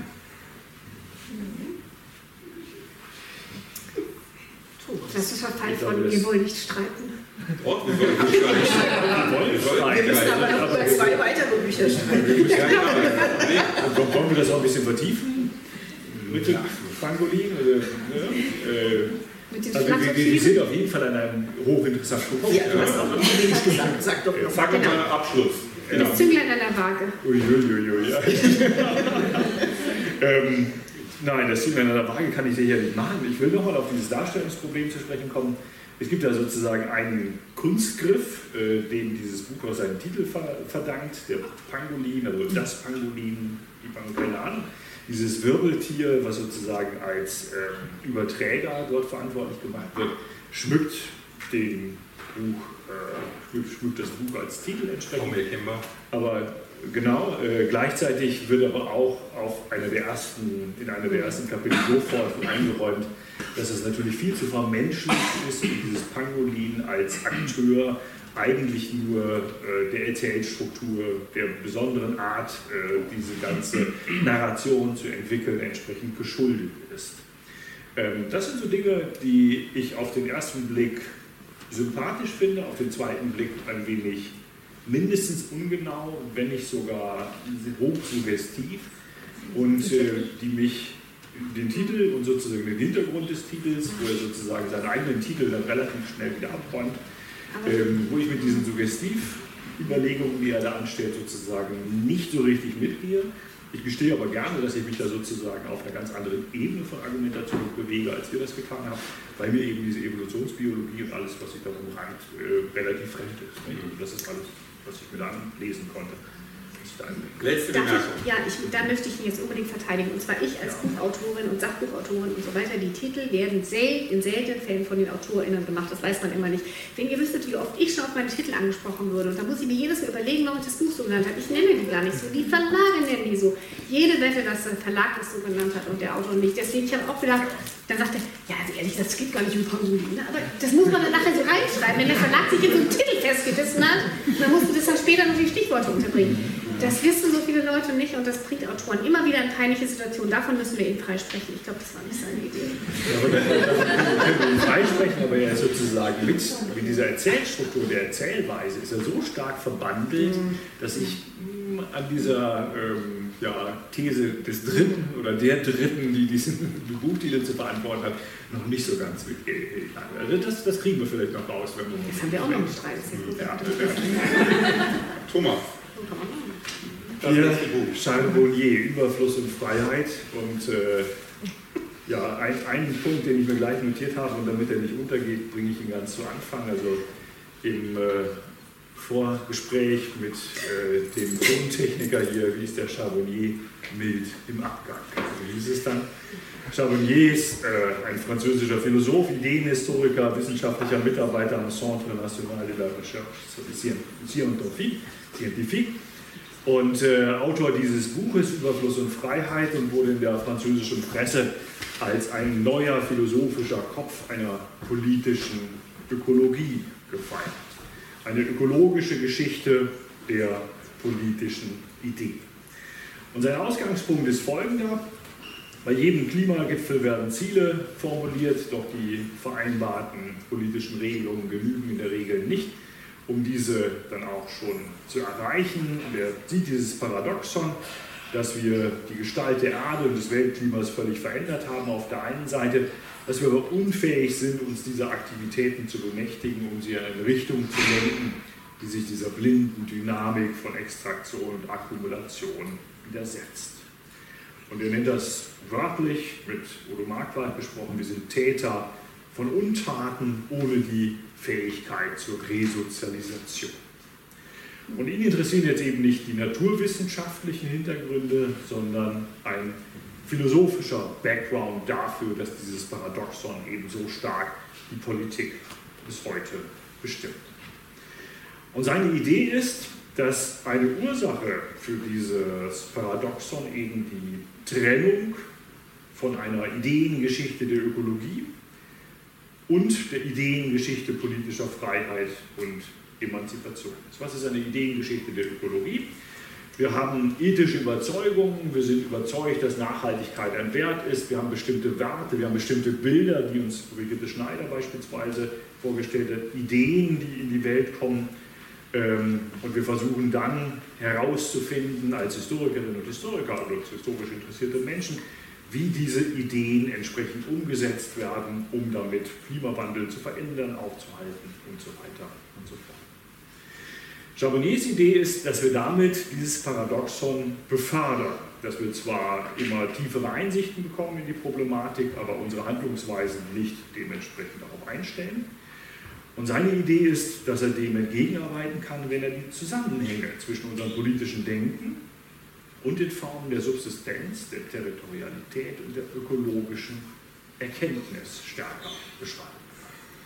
Seine Idee Unsere Idee von politischer Emanzipation ist zutiefst mit der Idee verbunden, dass wir Überfluss und ein Mehr an Ressourcenverbrauch entsprechend brauchen. Charbonnier selbst auf Seite 14. Wie haben die Kämpfe um Emanzipation und politische Autonomie die intensive Nutzung der Ressourcen zur Entfaltung? Und wo er uns zu Anfang seines Buches dann hinführt, ideengeschichtlich, ist an das Ende des 18. Jahrhunderts. Und er bezeichnet das als den liberalen Pakt, ein Bruch in der Entwicklung des Liberalismus. Er führt als den Chefautor oder Chefideologen an Robert Malthus, der bis zum Ende des 18. Jahrhunderts darauf bestand und auch weitgehend einig ist mit den Mitdenkern und Mitdenkerinnen seiner Zeit dass die Verfügbarkeit von Arbeit und Boden dem materiellen Reichtum des Menschen natürliche Grenzen setzen würde. Also man geht in der Regel davon aus, dass Reichtum erlangt werden kann durch Spezialisierung, durch Arbeitsteilung beispielsweise, aber dass all diese Fortschritte, die zu erzielen sind, entsprechend an eine Intensivierung und vor allen Dingen an den Besitz und die Urbarmachung, die Nutzung von Boden entsprechend gebunden er hat ein wunderbares Kapitel Charbonnier darüber, wie sich dann eine vor allem englischsprachige Denkschule auf der einen Seite, eine französischsprachige Denkschule auf der anderen Seite dort differenziert. Wo sozusagen französischer Großgrundbesitz immer an Renditeerwartungen geknüpft wird, ist insbesondere auf der britischen Insel die Denkweise eine andere. Wenn nämlich viel stärker jetzt sozusagen nicht über intensives Wachstum nachgedacht wird, sondern über extensives Wachstum. Der bringt ja sehr stark mit dem äh, Zustand oder mit der Entwicklung Englands, Großbritanniens als Kolonialmacht zusammen, wo dann auf der einen Seite von außen Arbeitskraft wie auch Ressourcen, natürliche Ressourcen herangeführt worden werden. Das ist der eine Motor für dieses extensive Wachstum entsprechend, ähm, die dort ähm, mitgedacht wird, also die Ausbeutung der Kolonien. Und es gibt einen zweiten Promotor für dieses extensive Wachstum, was dann unmittelbar verbunden wird mit der politischen Idee von Emanzipation, Freiheit und politischem Fortschritt. Das sind eben fossile Brennstoffe ganz verschiedener Art. Charbonnier beschreibt diese Phase Ende des 18. Jahrhunderts als eine zweite Geburt der Moderne, in der jetzt Überfluss und Freiheit eine Allianz eingehen, die bis heute unser politisches Denken entsprechend bestimmt.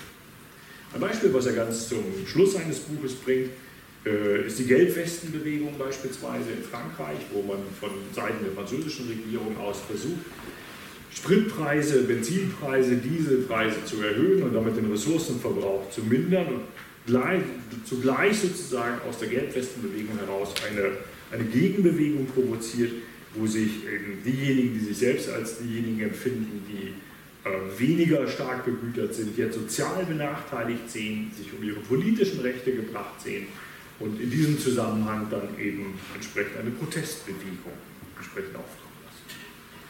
Der aufkommende Kapitalismus des 19. Jahrhunderts, und das ist das, was Charbonnier in den nächsten, auf den nächsten Kapiteln entsprechend macht.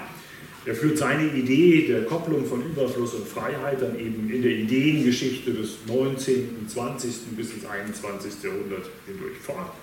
Er zeigt uns, wie der aufkommende Kapitalismus die soziale Ungleichheit vergrößert, die Arbeits- und Lebensbedingungen vieler Menschen verschlechtert und wie wehrt sich, ich sage das jetzt sehr schablonenhaft, wie wehrt sich die Arbeiterbewegung dagegen, indem sie das Freiheitsversprechen auch als Versprechen gleicher politischer Freiheit und gleichzeitig als die Befriedigung materieller Bedürfnisse interpretiert.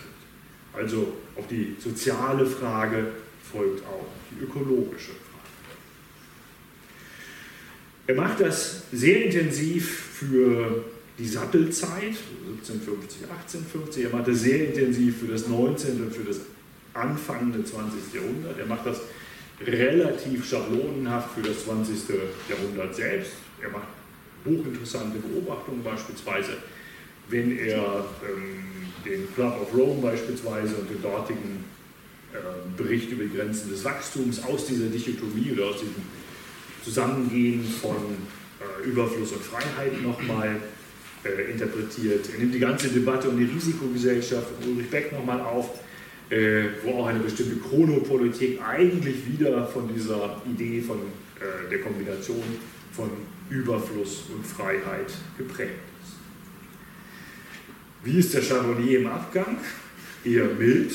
Ähm, und dann komme ich eigentlich zu dem schwächsten Teil dieses Buches, nämlich die Frage, was ja uns, also den Leserinnen und Lesern eigentlich, und das würde ich von ihm jetzt, das kann ich als Historiker gut sagen, als Historiker beschränke ich mich darauf, sozusagen die Vergangenheit mir anzuschauen. Von einem Philosophen erwarte ich in dem Fall, dass er dieses Problem auch einen Tacken weiterdenkt.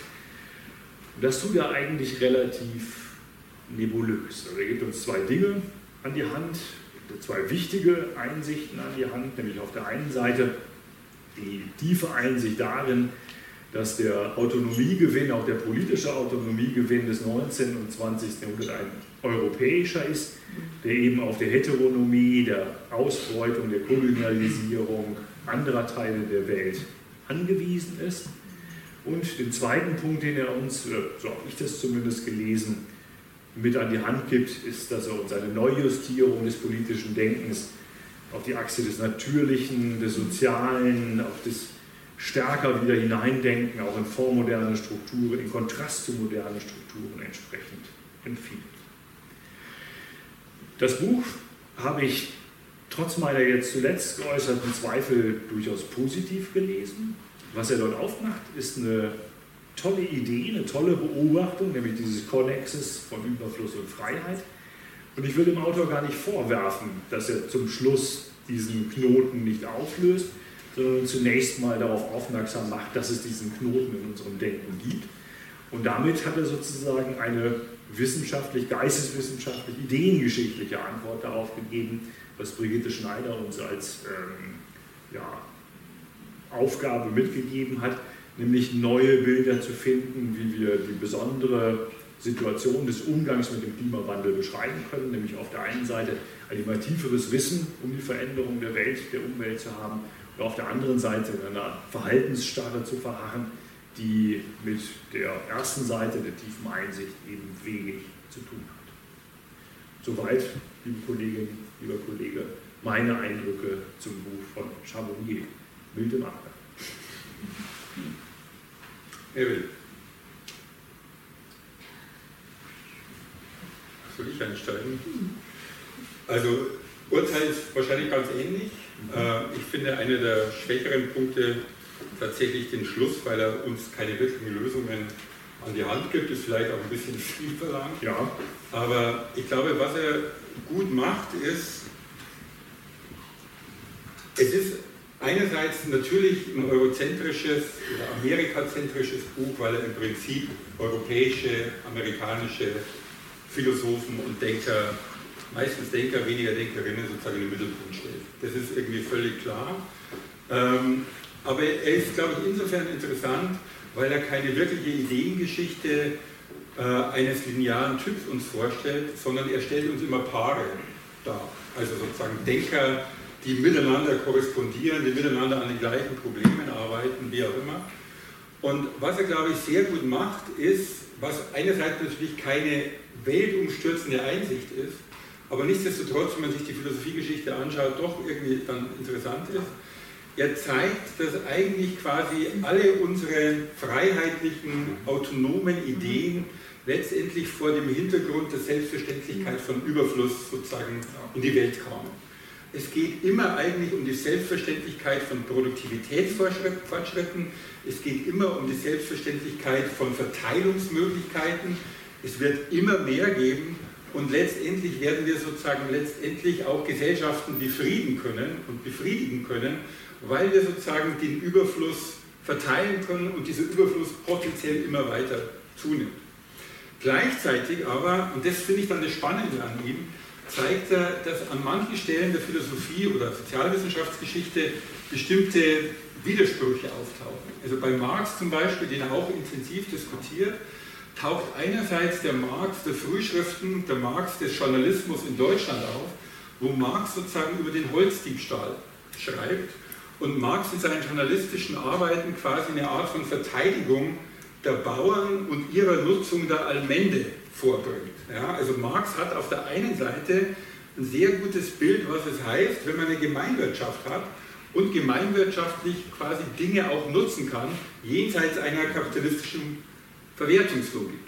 Aber dieser gleiche Marx ist einer, der dann sozusagen in den 60er Jahren irgendwie am Kapital schreibt und der eigentlich ganz klar die Bauernklasse zu einer verlorenen Klasse klassifiziert. Ja, die Bauern sozusagen sind die Vergangenheit die Zukunft gehört den Arbeitern und die Arbeit letztendlich ist eine, die sich über Produktivitätsfortschritt mehr oder minder definiert. Das heißt, in den Denkern selber ist schon immer eigentlich, wenn sie klug sind, ein bestimmter Widerspruch eingebaut. Und dieser Widerspruch sozusagen verweist immer darauf, diese Denker haben eigentlich keine Vorstellung, wie ein nachhaltiger Umgang irgendwie mit der Natur überhaupt ausschauen könnte. Weil sozusagen eigentlich immer die Fortschritts- Utopie mehr oder minder im Mittelpunkt steht. Einige Leute, die er diskutiert, haben das im Kopf, mhm.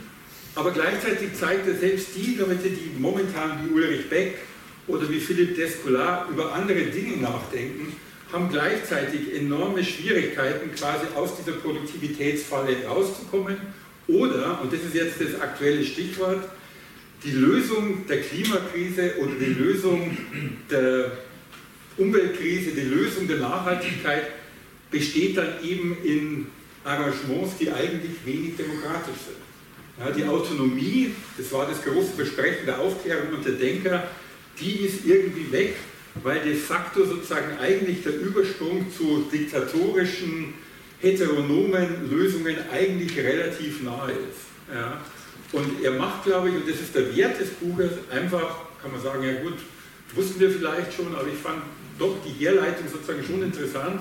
Er macht einfach nochmal deutlich, dass im westlichen Denken zumindest das Versprechen von Freiheit, Autonomie und Demokratie bislang immer Überfluss und gleichzeitig auch, das zeigt er auch immer wieder, an der Ausbeutung der Kolonien gehangen ist.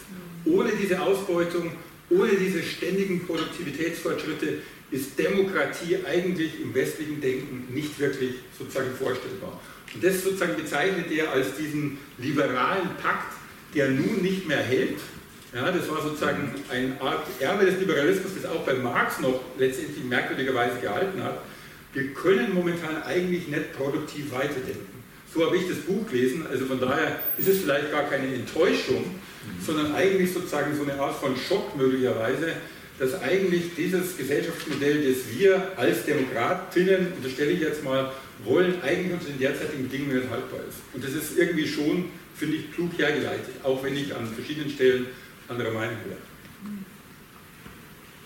Also mir scheint, dass du das jetzt aber vor allem auf das Verhältnis zu den Kolonien und den Menschen letztlich in den Kolonien äh, gefasst hast. Und im Buch geht es ja auch um den äh, den, das Verhältnis zur nichtmenschlichen Natur. Ich finde es ehrlich gesagt, ich fand dieses Buch unheimlich schwierig zu lesen. Ich finde es auch unheimlich schwierig. Ich muss an meinen Arzt denken, der Blut an mir immer sagt, mir rutscht die Vene weg. So ist mir das mit dem Buch. Das, also, ich dachte, ich habe es verstanden, aber ja, gerade dran vorbei. Also, mhm. man muss sich wahnsinnig konzentrieren. Es ist sehr substantivlastig, ganz viele Fremdwörter. Also, ich habe ich hab mich sehr schwer getan mit der, das spricht natürlich nicht gegen das Buch, ja, aber deswegen, ich habe mir so Stellen rausgeschrieben, wo ich dachte, hier ist die Vene, aber ich habe sie nicht getroffen, deswegen dachte ich, lese ich euch jetzt mal welche vor und erkläre es mir. Weil er will ja sagen, dass das, also ich glaube, er will sagen, dass die gängige Idee der Umweltbewegung oder des ökologischen Denkens ist, wir haben bisher das mit der Natur vergessen, wir haben die einfach so ausgebeutet, die war draußen und tatsächlich war das aber immer im Denken schon drin, in bestimmter Weise. Das ist, glaube ich, so als Widerspruch so angedeutet. Denken drin wäre wahrscheinlich zu stark. Oder? Ja, ja, aber es ist nicht einfach nur vergessen oder extern, sondern es ist eben die, Voraus, die Voraussetzung für die Überflusserwirtschaftung sozusagen. Und dadurch ist, also ich lese einfach mal vor, dann können wir das sehen. Im Gegensatz zu dem, was zuweilen zu hören ist, geht es folglich nicht darum zu beweisen, dass unendliche Freiheit in einer endlichen Welt unmöglich ist. Also das ist so die gängige ökologische Denke, es geht nicht immer so unendlich weiter, sondern darum zu beweisen, dass die Freiheit nur durch den Aufbau einer vergesellschaftenden und nachhaltigen Beziehung zur materiellen Welt zu erringen ist. Verstehe ich jetzt nicht, weil nachhaltig ist ja damit gemeint, dass es eben die Endlichkeit mit einbezieht. Oder ein anderer, der vielleicht noch stärker ist, die Ausblendung der materiellen Dimension der Freiheit. Das ist diese Grundthese. Ne? Dass man so tut, auch bisher haben wir über Natur nie nachgedacht. Doch, die war schon drin, nur eben aber als auszubeutende. Die Ausbildung der materiellen Dimension der Freiheit ist nicht auf die allmächtige Ideologie der Beherrschung und Kontrolle der Natur zurückzuführen, wie der Großteil der Umweltbewegung behauptet. Punkt. Vielmehr hat die Unfähigkeit, den Interdependenzen zwischen der modernen Gesellschaft und ihrer Welt, ihrer Ressourcen, Milieus und Räumen eine politische Bedeutung zu geben, den ökologischen Raubbau freien Raum zu lassen. Es scheint mir zentral, was er da sagt, und ich verstehe es einfach nicht. Was ist denn der Unterschied? Was ist der Unterschied, was die Umweltbewegung sagt und dem, was er sagt? Ich könnte mir das einfach mal was zusammenfassen. Das war einer der verständlicheren Sätze übrigens. Aber, also, ja, wo greift die Umweltbewegung und das ökologische Denken zu kurz? Oder auch die Unterwerfung der Natur, instrumentelle Vernunft, Vorkammer, Adornung und so weiter. Das ist alles zu kurz. Warum? Aber er, er macht doch am Anfang diese Dichotomie, auf die Thomas ja auch hervorgehoben hat. Er sagt doch, ich will euch keine Ideengeschichte der Ökologie liefern. Also mhm. welche Vorstellungen von einer pfleglichen Umgangsweise mit Natur hatte die Antike oder das Mittelalter oder wie auch immer, sondern was ihr macht ist, ich will euch eine ökologische Ideengeschichte schreiben oder zeigen, wie die sozusagen funktioniert, indem ich quasi auf bestimmte Denker eingehe und quasi von vornherein sozusagen deren Selbstverständnis und deren Annahmen sozusagen in Bezug auf die Ökologie offenlege. Und das ist was anderes. Weil sozusagen die Ökologiebewegung sozusagen zunächst mal auf die Ökologie schaut, was völlig legitim ist. Mhm. Aber er schaut sozusagen auf politische Ideen und zeigt, wie dieselbe schon immer ökologische Vorannahmen hat, nämlich Vorannahmen, die natürlich immer auf die Ausbeutung der Natur und nicht nur der Kolonien, sondern auch der Tiere und was auch immer sozusagen letztendlich setzt. Das ist sozusagen sein Punkt. Das ist, finde ich, schon ein Unterschied. Weil er zeigt, wir können gar nicht anders denken in diesen Kategorien des Westens ja, oder so. Das stimmt auch. Wo, aber wie kann er exemplifiziert das an einem Punkt.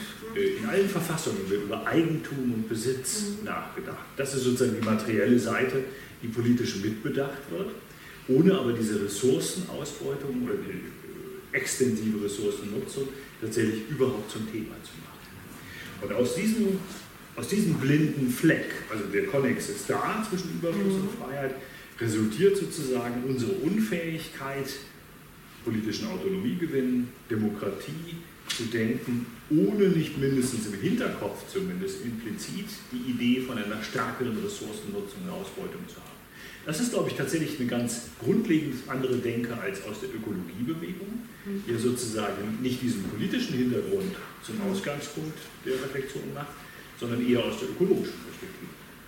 Und da finde ich, da macht er einen guten Punkt. Das ist eine tolle Beobachtung, die er da Aber du bist doch halb überzeugt, ne? Oh Gott, ich bin zu blöd, glaube ich. Das nee. muss es nee, ich, ich, verstehe den Unterschied tatsächlich noch nicht. Weil, ja, ich, ich, glaube, vielleicht nochmal einen, einen anderen Anlauf zu nehmen. Also für mich war eigentlich die ähm, prägnanteste Formulierung, aber vielleicht auch, weil ich mich selber jetzt nochmal sehr mit der sozialen Frage im 19. Jahrhundert beschäftigt habe, diese Aussage für ihn ist die ökologische Frage die Gestalt der sozialen Frage im 21. Jahrhundert. Mhm. Ähm, und, zwar, und, und, und zwar, wenn man jetzt sozusagen diese 19. Jahrhundert, jetzt 21. Jahrhundert ökologische Frage, also was ist das Oberthema?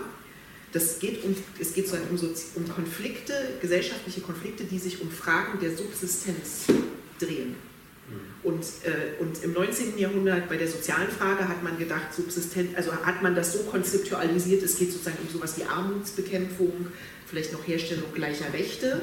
Und äh, in der ökologischen Frage als neuer sozusagen Manifestation der, oder gegenwärtiger Manifestation der sozialen Frage, das ist praktisch der Moment, wo man sich bewusst wird, Moment, alle diese Fragen haben ja materielle Bedingungen mhm. und die haben was mit den Möglichkeiten und Grenzen des Planeten zu tun. Mhm. Und, äh, und jetzt also und das finde ich jetzt äh, auch innerhalb ähm, der politischen Theorie und dann mit allen möglichen sozialwissenschaftlichen Anschlussmöglichkeiten finde ich das, äh, also finde ich also eine, irgendwie eine tolle These, auch ein sinnvolles und gutes Projekt. Ich finde auch, ähm, also ich glaube manches vielleicht von dem, was du so als, das verstehe ich nicht so richtig, ähm, äh, äh, äh bei dir so ankommt, hat glaube ich auch was damit zu tun. Also das ist ja ein Versuch, das liberale Projekt zu retten so, also, also es ist ja dezidiert gestellt gegen Vorstellungen von, wir kriegen das mit dem Klima nur in den Griff, wenn wir uns jetzt einfach einlassen auf autoritäre Reformen mhm. äh, des menschlichen Zusammenlebens. Und ich lese dieses Buch als einen Versuch,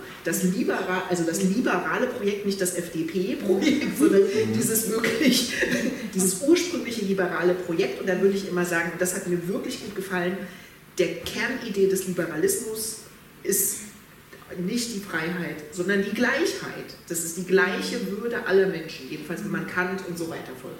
Die Freiheit ist, ein, ist etwas, was man braucht, um die gleiche Würde aller Menschen durchzusetzen.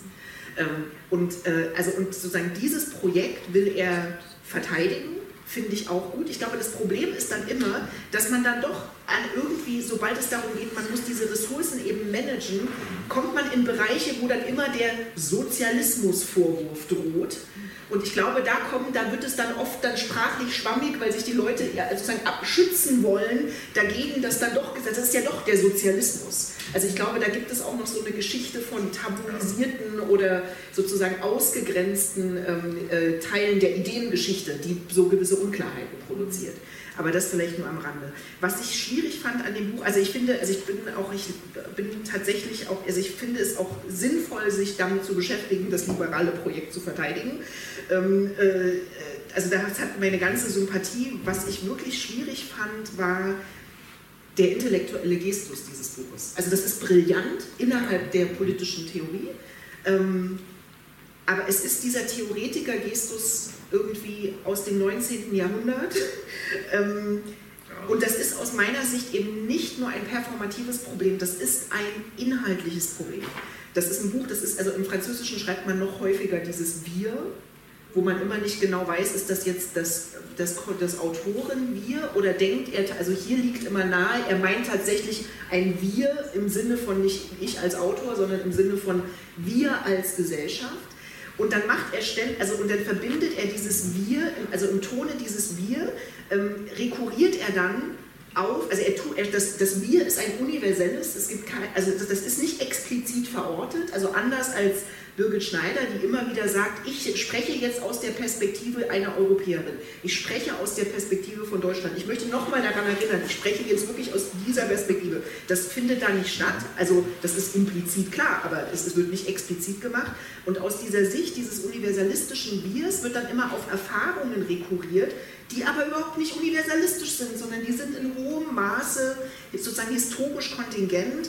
Ein kurzes Beispiel ganz am Ende des Buches.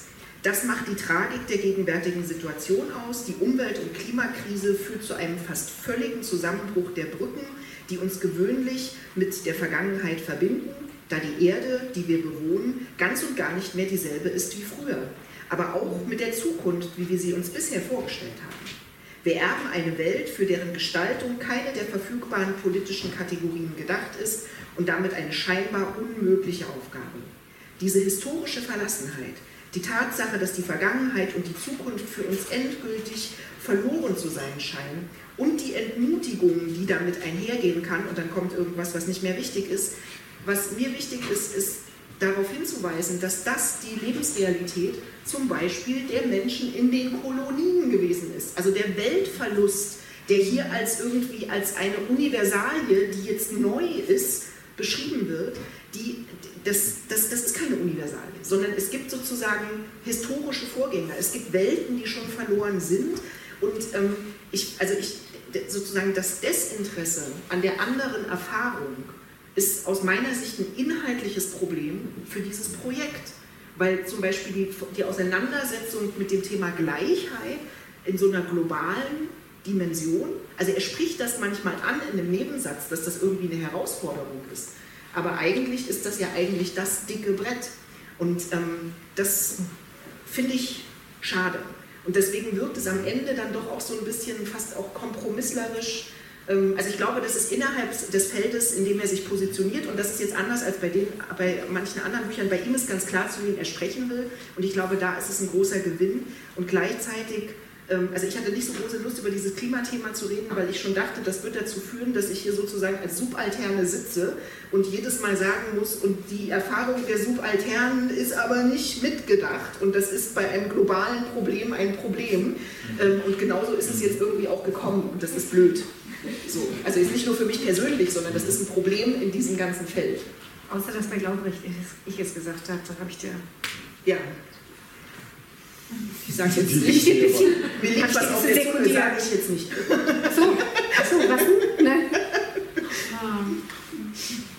Darf ich noch eine Sache über ihn sagen, was, ähm, wenn wir an Birgitschneider denken, die damit endet, wir brauchen eine andere Erzählung. Und dann hast du, Wolfgang, gesagt, ja, aber äh, welche Ökonomien oder welche Erzählungen setzen sich durch? Ja? Ich habe das Gefühl, dass auch diese Frage sozusagen wo entstehen Ideen und wie, wie äh, haben Ideologien mit dem materiellen Wirtschaft und so weiter zu tun. Ich habe das Gefühl, dass er auch da irgendwie eine These hat, die noch mal ein bisschen, er geht da irgendwie nochmal, da schneidet er nochmal schräg an, aber auch das ist wieder so eine Vene, die mir wegrutscht. Ich fand das aber interessant irgendwie. Ich hatte den Eindruck, er will da auch was sagen. Ja? Also er nimmt ja die Ideengeschichte ganz ernst, aber er nimmt auch das ganz materielle Wirtschaften ernst. Und das, ist, das fand ich eine originelle Verquickung, die ich aber nicht ich könnte jetzt nicht referieren, wie es ist, was mich irritiert an dem Buch. Aber das, ich fand das durchaus eine Stärke. Ja? Also ich finde es schon ein sehr gutes Buch, aber. Oder ja, liege ich da falsch? Wir hatten eine Leerstelle zum Schluss, glaube ich. Ja, das die ist, ist deutlich irgendwie erkennbar. Ja. So.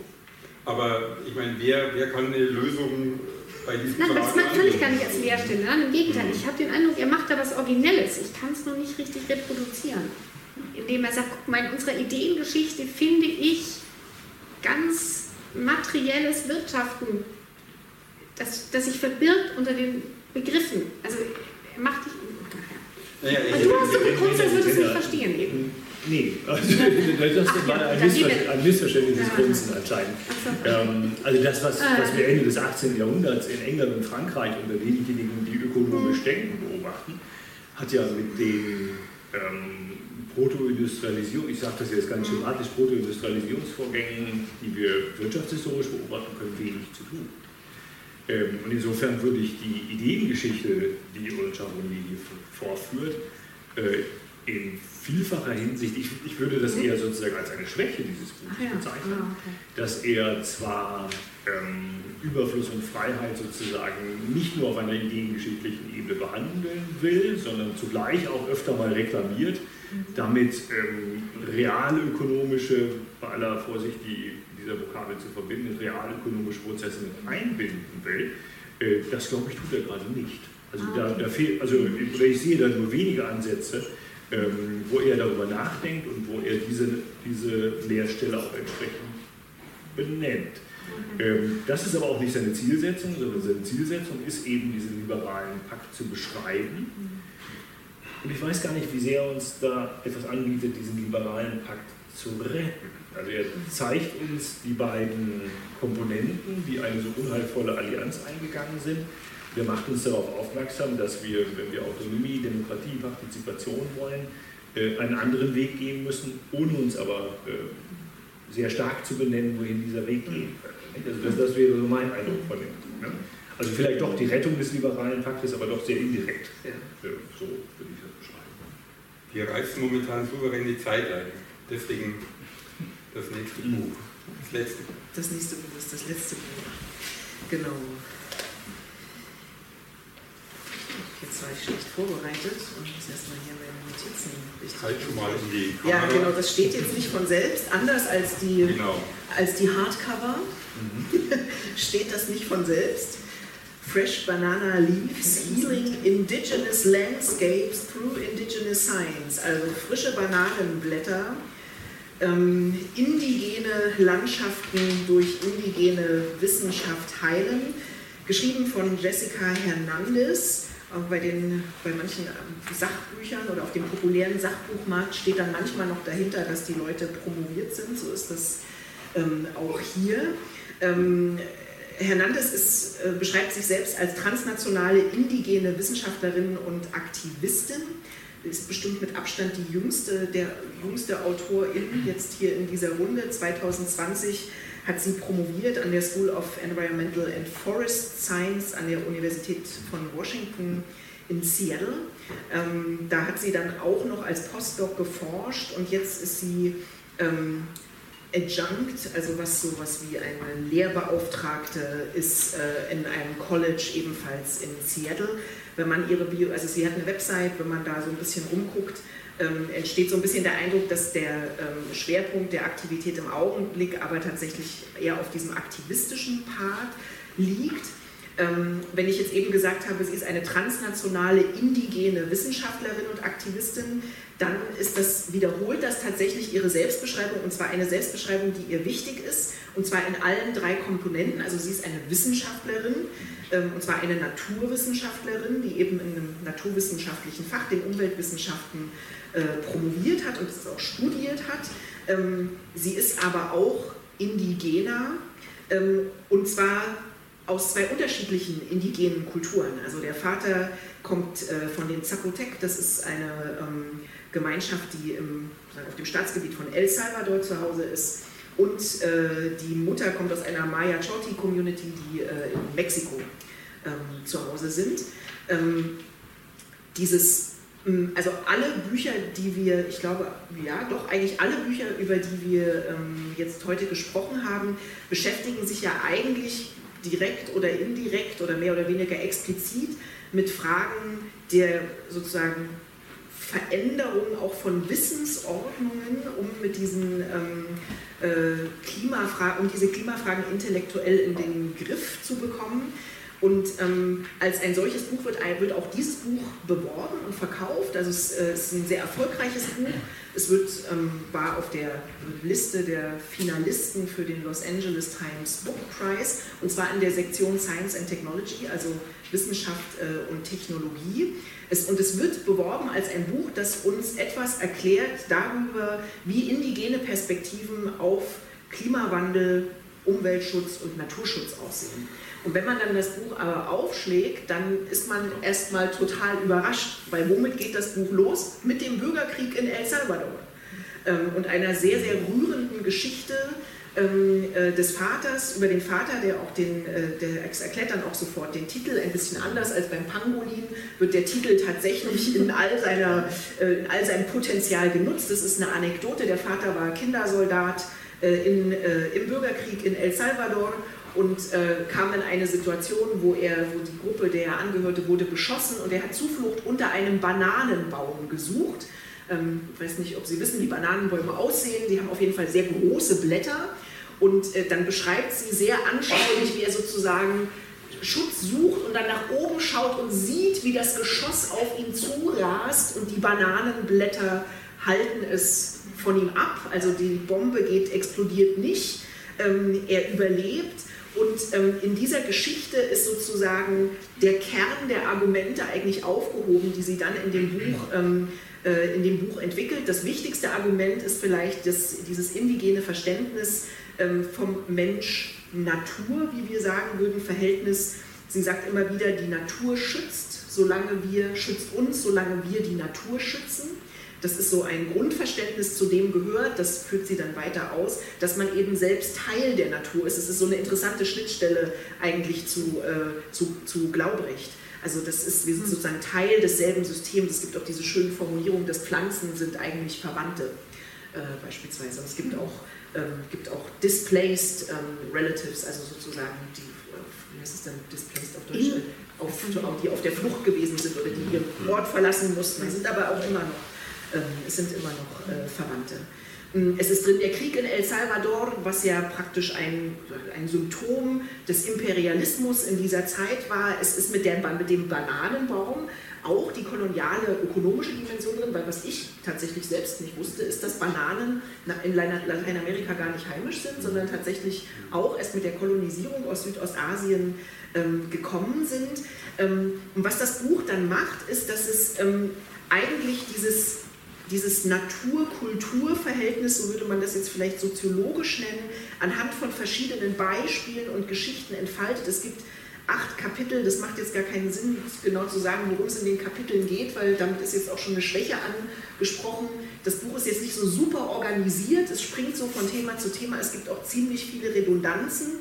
Ähm, aber was es sehr erfolgreich performt, ist, dass ähm, praktisch dieses Verhältnis zu, also oder dass, dass eine Weltvorstellung, in der der Mensch immer schon eingebunden ist in Beziehungen zur nichtmenschlichen Umwelt, ebenso wie in die sozusagen Beziehungen zu anderen Menschen.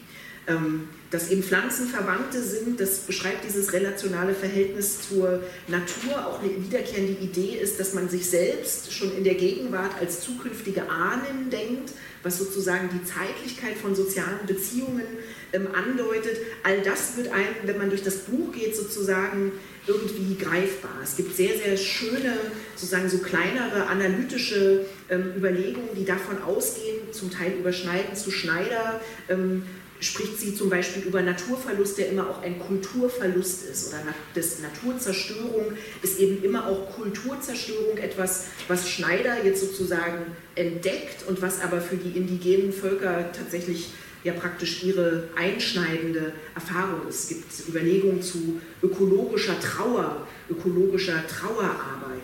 Ich finde diese ähm, Überlegungen, also ich habe sehr dafür plädiert, dass wir irgendwie ein Buch noch mit dazu nehmen, das diese indigenen Perspektiven aufzeigt. Und zwar deshalb, nicht weil das jetzt so wichtig ist, diese ganz fremden Sachen uns anzuschauen, sondern weil, wenn man das liest, auch Erfahrungen aufgehoben sind, die hier relevant sind, aber für die wir hier die Sprache verloren haben. Also wenn, wenn Sie Leute kennen, die in der Landwirtschaft zum Beispiel leben, die, haben, die können sich auch verbinden mit der Idee von ökologischer Trauer also sozusagen diese Bindung ans Land, an die Erde, das ist überhaupt nichts, also das ist etwas, was den Stadtmenschen zugegebenermaßen abhanden gekommen ist, aber das ist mitnichten etwas, was man nur in irgendwelchen tropischen Regenwäldern findet. Da kann man einfach auf ein Gehöft gehen, wo seit, was weiß ich, drei Generationen reicht schon, eine Familie versucht, das Land zu bewirtschaften, da wird man genau dieselben sozusagen affektive Verbundenheit finden. Also ich finde diese Literatur wichtig, weil sie es ermöglicht, bestimmte Dinge, die hier relevant sind, wieder zu entdecken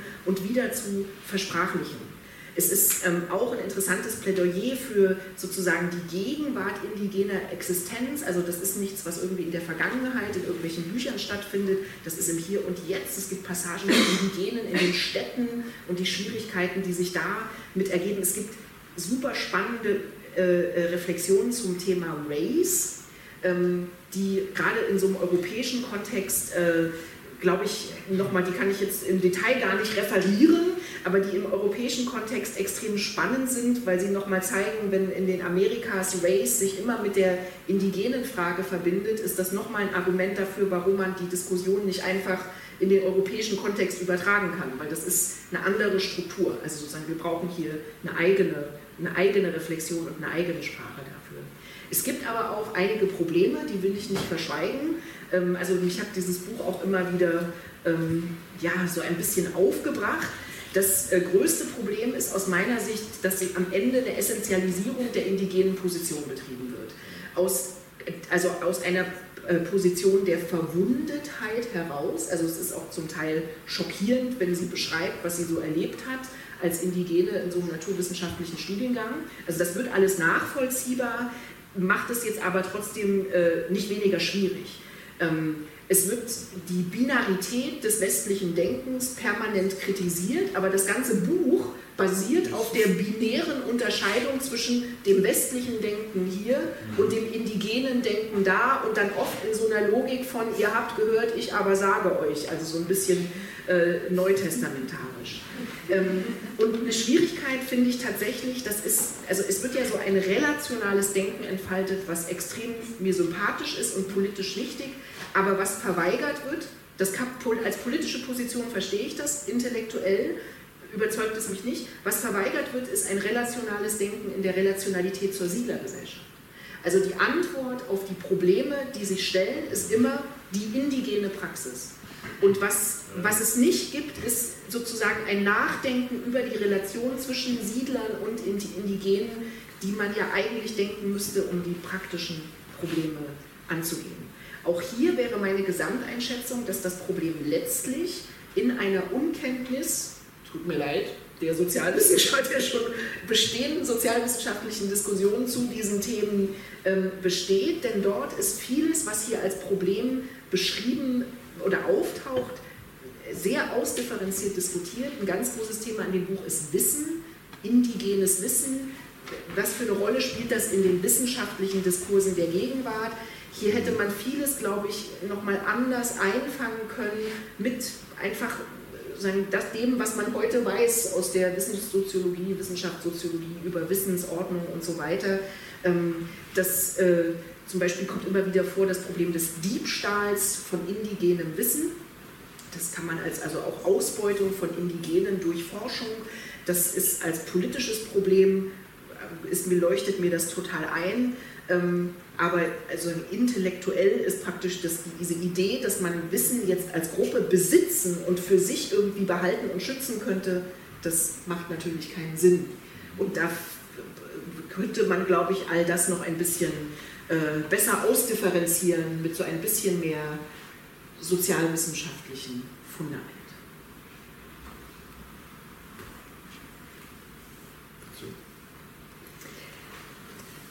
Also ich habe vieles an diesem Buch irgendwie, irgendwie geliebt und vieles aber auch, ja, ich fand das jetzt ehrlich gesagt nicht so neu, diese ganze Relationalität. Und äh, sie schreibt an einer Stelle auch, ja, man darf jetzt irgendwie die indigenen Völker nicht irgendwie, du sagst, essentialisieren, homogenisieren. Und das tut sie die ganze Zeit. Und das ist einfach irgendwie unerträglich, ehrlich gesagt, das ist einfach auch total vergröbert, ja.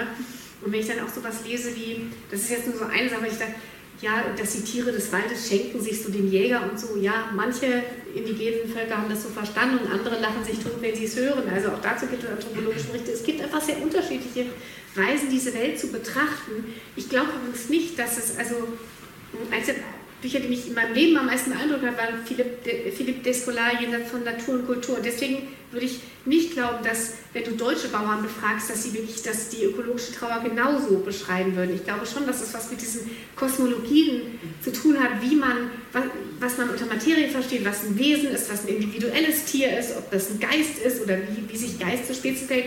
Also, aber das kann eben auch unterschiedlich sein. Es gibt nicht die eine indigene Weltsicht. Das ist das eine. Das andere mit dem, wo du sagst, das ist so ein bisschen predigtend, so. Einerseits finde ich den, zum Beispiel, dass sie sagt, wo wir immer invasive Spezies sagen, das sagt ja inzwischen jeder Dumpel zu irgendwie einem, weiß ich nicht, also egal, also das ist ein sehr billiges Schlagwort geworden, das mal unter dem äh, Stichwort displaced zu verstehen und äh, damit eine nicht, äh, also anti-essentialisierend sozusagen wieder dran zu gehen, fand ich sehr gut. Oder auch, dass sie sagt, Konservierung, die Konservierungsidee, das ist so eng gedacht, sie würde eher von Healing äh, sowas sprechen oder Caretaking. Das finde ich sehr interessant. Also ich denke, man könnte da, also ich würde hoffen, dass man daraus was lernen kann. Aber sie sagt nicht, was das sein soll. Also ich bezweifle einfach, dass nur weil jemand, also nicht alle indigenen Menschen, die die Erde be bearbeiten, caretaken die. Also das mag zwar weniger schlimm sein, als das, was jetzt hier industrielle Landwirtschaft macht, aber das ist trotzdem, dass man sich aus dem Boden was nimmt. Also mir ist das den Beweis noch ein bisschen schuldig geblieben, dass, das, dass man wirklich der Erde etwas gibt. Ja?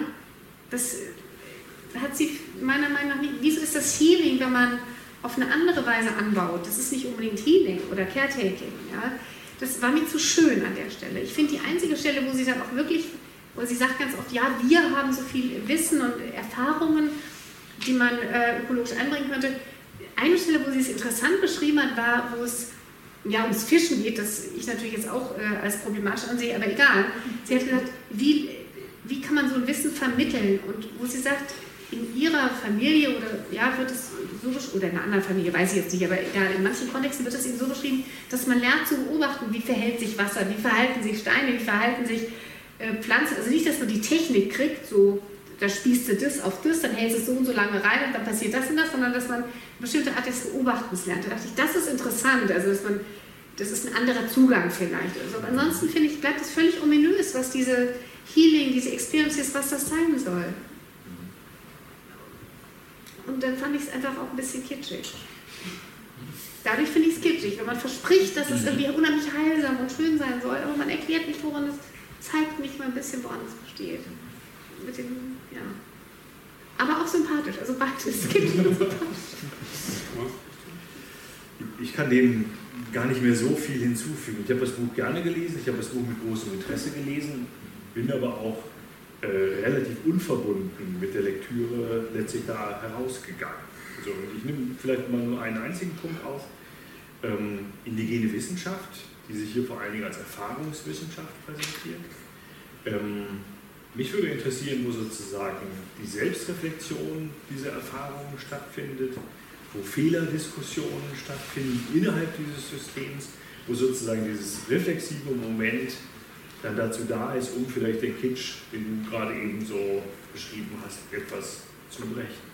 Das sind vielleicht jetzt sehr konventionelle Fragen, eine ganz andere Art des Denkens. Ein zweiter Punkt, der mich als Historiker ähm, immer bewegt hat und wo jetzt gerade sozusagen die ökologische Trauer auch meinetwegen bei einem bundesrepublikanischen Landwirt der 50er Jahre, der seinen Hof aufgibt und so weiter beschrieben wird, ähm, dann nochmal aufgenommen wird. Ähm, ich sehe da natürlich verschiedene Momente, wo man tatsächlich diese Erfahrungswelten auch mit vormodernen Strukturen beispielsweise beschreiben kann. Ähm, aber ich bin relativ unverbunden mit den Schlussfolgerungen und den wenigen Schlussfolgerungen, die Frau Hernandez uns dann entsprechend vorstellt. Also ein, ein schwieriges Buch. Ja, ich habe auch nicht viel hinzuzufügen. Ich muss sagen, ich habe es nicht gern gelesen.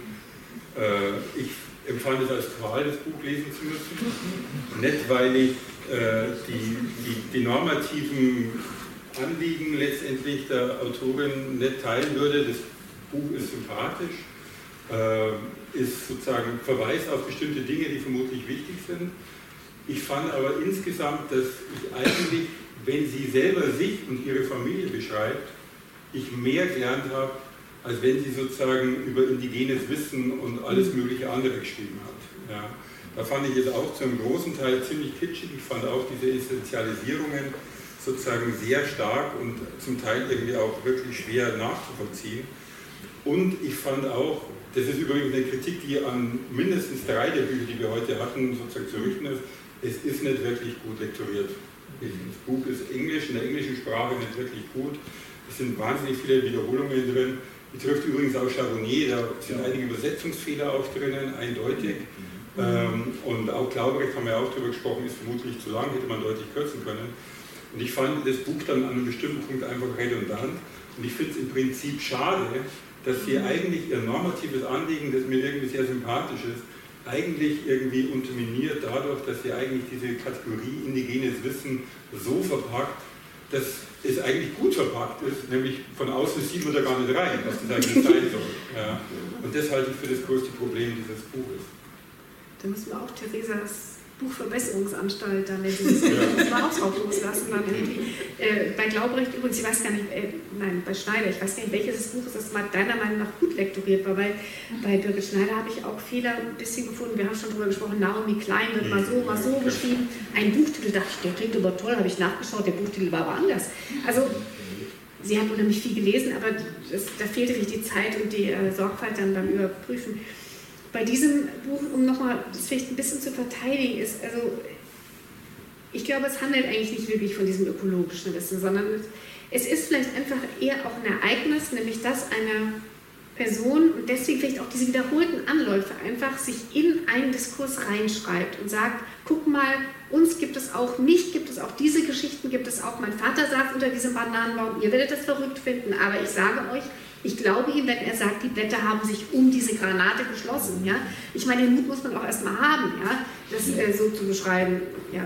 dass das real ist und nicht irgendwie Halluzination oder so. Also ich meine, und das sind halt verschiedene Sachen, dass sie eben sagt, das, das Ausgeklammert werden, das äh, wortlos oder stumm gemacht werden, ja, kann man sagen, ist jetzt auch nicht so ein ganz neues Thema, aber trotzdem gibt es natürlich ganz viele Menschen und Gruppen und Wissensformen, die tatsächlich jetzt ist zu sagen, dazu gibt es ganz viele soziologische Forschung, aber trotzdem, die gehört werden will und sich eben dann auch mal in Buchform breit machen will. Und vielleicht muss man das an dem Buch dann eben, ja, man erwartet ökologisches Wissen, man kriegt die Geschichte ihrer Familie, aber vielleicht ist das genau auch der Punkt. Irgendwie. Das müsste jetzt vielleicht einfach mal auch erzählt werden. Ja, also für mich verbindet sich das ein bisschen mit der Frage nach, also ich habe mich immer wieder gefragt, für welches Publikum ist das geschrieben? Also dass zum Beispiel das indigene Wissen so nebulös bleibt, habe ich mich manchmal gefragt, hat das jetzt was damit zu tun, dass sie ja immer wieder beklagt, dass es praktisch so einen ausbeuterischen Umgang mit der Offenlegung dieses Wissens gab. Mhm. Ähm, und äh, also dann will sie vielleicht diese Geheimnisse nicht verraten, aber das würde ja, dann würde das nur Sinn machen, eigentlich, wenn es an die eigene Community, whatever that means, ähm, geschrieben ist. Und dann frage ich mich so ein bisschen, braucht die so ein Buch, wenn man jetzt diese, wie heißt es denn immer, Endorsements hier liest? Also wer hat jetzt da drauf geschrieben, das ist ein tolles Buch, ihr müsst das unbedingt lesen? Dann verstärkt sich so ein bisschen der Eindruck, weil das sind irgendwie, also das sind Leute, die alle irgendwie was mit Indigenous, oder zwei von dreien haben was mit Indigenous Studies zu tun. Also vielleicht ist es auch irgendwie ein Buch, das in der, also das eigentlich junge WissenschaftlerInnen, die mit einer ähnlichen Biografie wie sie selbst, hat, äh, dazu empowern will, auch sich auf diesen Weg zu begeben und selbstbewusst mit dem eigenen Wissen umzugehen.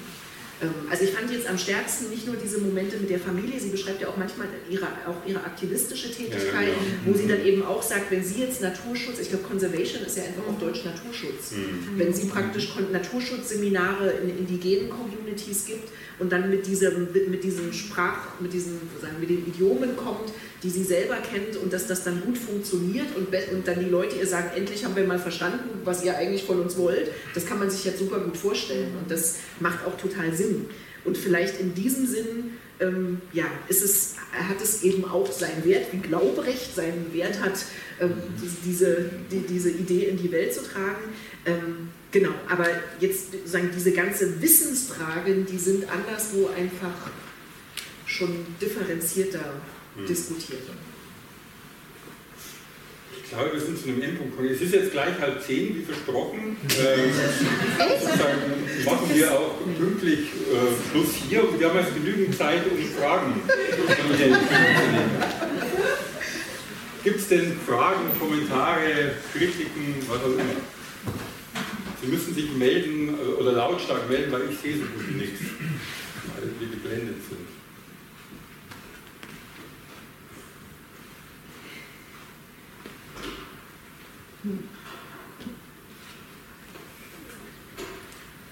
Schon ein bisschen halb zehn.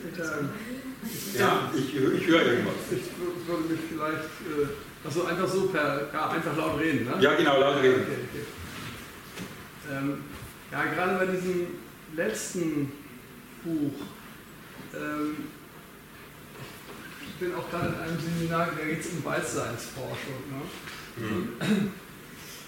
Äh, der, also wenn, wenn, man, wenn man indigenes Wissen äh, strukturieren will, dann ist ja die Frage, oder dann ist jetzt die Frage, was ist überhaupt Wissen? Das war jetzt auch eine Frage, äh, wie, wie kann man das überhaupt fassen sozusagen? Wie kann man das transparent machen? Wir können das ja nur transparent machen, indem wir Begriffe schaffen, die wir voneinander abgrenzen. Und dann eben sagen, das eine ist das eine, das andere ist das andere und das unterscheidet sich und das kann darüber reden. So. In dem Moment, wo man jetzt indigenes Wissen in dieser Form beschreibt, unterwirft man das hier aber schon wieder einer, Europa, einer, einer eurozentrischen Denke, weil man eben mit Begriffen, mit Begriffsabgrenzung, Aristoteles, Platon, keine Ahnung und so weiter argumentiert. Die Frage ist insofern, ob man in unserem Gedankenkontext und unserem Sprachkontext so ein Wissen überhaupt explizit machen kann. Denn wenn man das jetzt in einer indigenen Sprache sagt zum Beispiel, dann ist ja die Frage, ob es da diese Begriffe, mit denen wir gewohnt sind, jetzt Acker und Boden und Frucht und so weiter zu differenzieren, ob es die in dieser Form und dieser Bedeutung überhaupt gibt. Das heißt, diese grundsätzliche Frage, wie kann man denn so ein indigenes Wissen in unserem Sprachraum überhaupt beschreiben, ohne dass es eigentlich seinen indigenen Bedeutungskern verliert, das ist ja auch eine Frage aus meiner, die sich immer wieder in diesen Zusammenhängen stellt. Und das gilt ja auch zum Teil äh, für die anderen Bücher, also zum Beispiel auch dieses äh, französische Buch, äh, ne, äh, das jetzt ja zwar in einem, einem, europäischen Kontext stattfindet, aber wo ja auch solche, äh, was kann man überhaupt denken, wenn man bestimmte Begriffe hat, aber vielleicht erstmal nur auf diese indigene Frage bezogen. Also ich würde vielleicht äh, ähm, einen Anlauf geben und sagen, dass ich finde, das ist eine total wichtige Frage.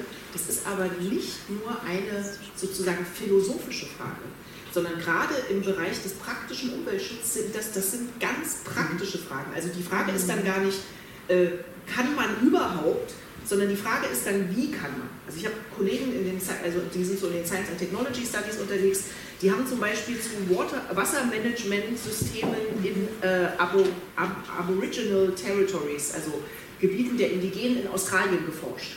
Sind mit der GIZ deutsche Hydrogeologen hingegangen und wollten den Leuten dabei helfen, ihr Wasser zu managen. Und sie hatten sich vorgenommen, wir machen das ganz partizipativ, weil wir dürfen da jetzt nicht hinkommen mit unserem Wissen und wir müssen das partizipativ machen. Und dann gab es irgendwie Workshops, dann kamen die Hydrogeologen, haben da irgendwie mit PowerPoint ihre hydrogeologischen Modelle äh, an die Wand gemacht und dann waren die Aboriginal Communities dran und dann haben die gesagt, ja, also mit dem Wasser ist das so. Da gab es mal den Stachelrochen und der wurde von der Regenbogenschlange, glaube ich, verfolgt und ist vor ihr geflohen. Das sind so riesige magische Tiere und dann ist der immer in die Erde rein und wieder raus und wieder rein und wieder raus. Und überall, wo er rein oder raus ist, sind halt praktisch Löcher in der Erde entstanden und das hat sich dann mit Wasser gefüllt. Deswegen ist alles Wasser in, miteinander verbunden, also auf dem Meer und im Land und so weiter. Und, ähm, aber es ist irgendwie halt auch verbunden mit diesen heiligen Tieren, da kann man jetzt nicht einfach so rummachen. So, jetzt mach mal Partizipation mit Hydrogeologie und dem Stachelrochen und der Regenbogenschlange. Aber die, aber die hatten ja ein echtes Problem und, die, also, und die, also es gab auch das Commitment, an diesem Problem zu arbeiten. Und, ich, also, und praktisch jetzt der Begriff mit dem man das irgendwie dann versuchen kann zu überbrücken, ist halt sowas wie Übersetzung. Also, und, und äh, also, ich, also mein Verständnis ist, dass das nur geht, wenn man die, wenn man, wenn es möglich ist, schon auf der Eigenlogik der Systeme zu, zu bestehen äh, oder auch an denen festzuhalten, aber wenn man sich darauf verständigt, dass es notwendig ist, dass man irgendwie so eine dritte Sphäre schaffen muss, in der man miteinander reden kann. Und ähm, deswegen ist es jetzt gar nicht so sehr, wie schafft man jetzt das eine in die andere Kategorie, sondern eigentlich mhm. eher ist, gelingt es, diese Sphäre der Übersetzung zu schaffen, in der man sich über praktische Probleme verständigen kann. Und das ist aber, das ist dann ein hartes Geschäft in der Wirklichkeit, das eben manchmal gelingt und manchmal halt auch nicht. Aber ich finde es eben wirklich wichtig, dass immer wieder auch rückzubinden an diese realen Problemsituationen. Das sind wichtige Fragen und eben aber nicht nur irgendwie philosophisch und abstrakt. Dann kannst du die Geschichte weitererzählen? Wie das dann ausging?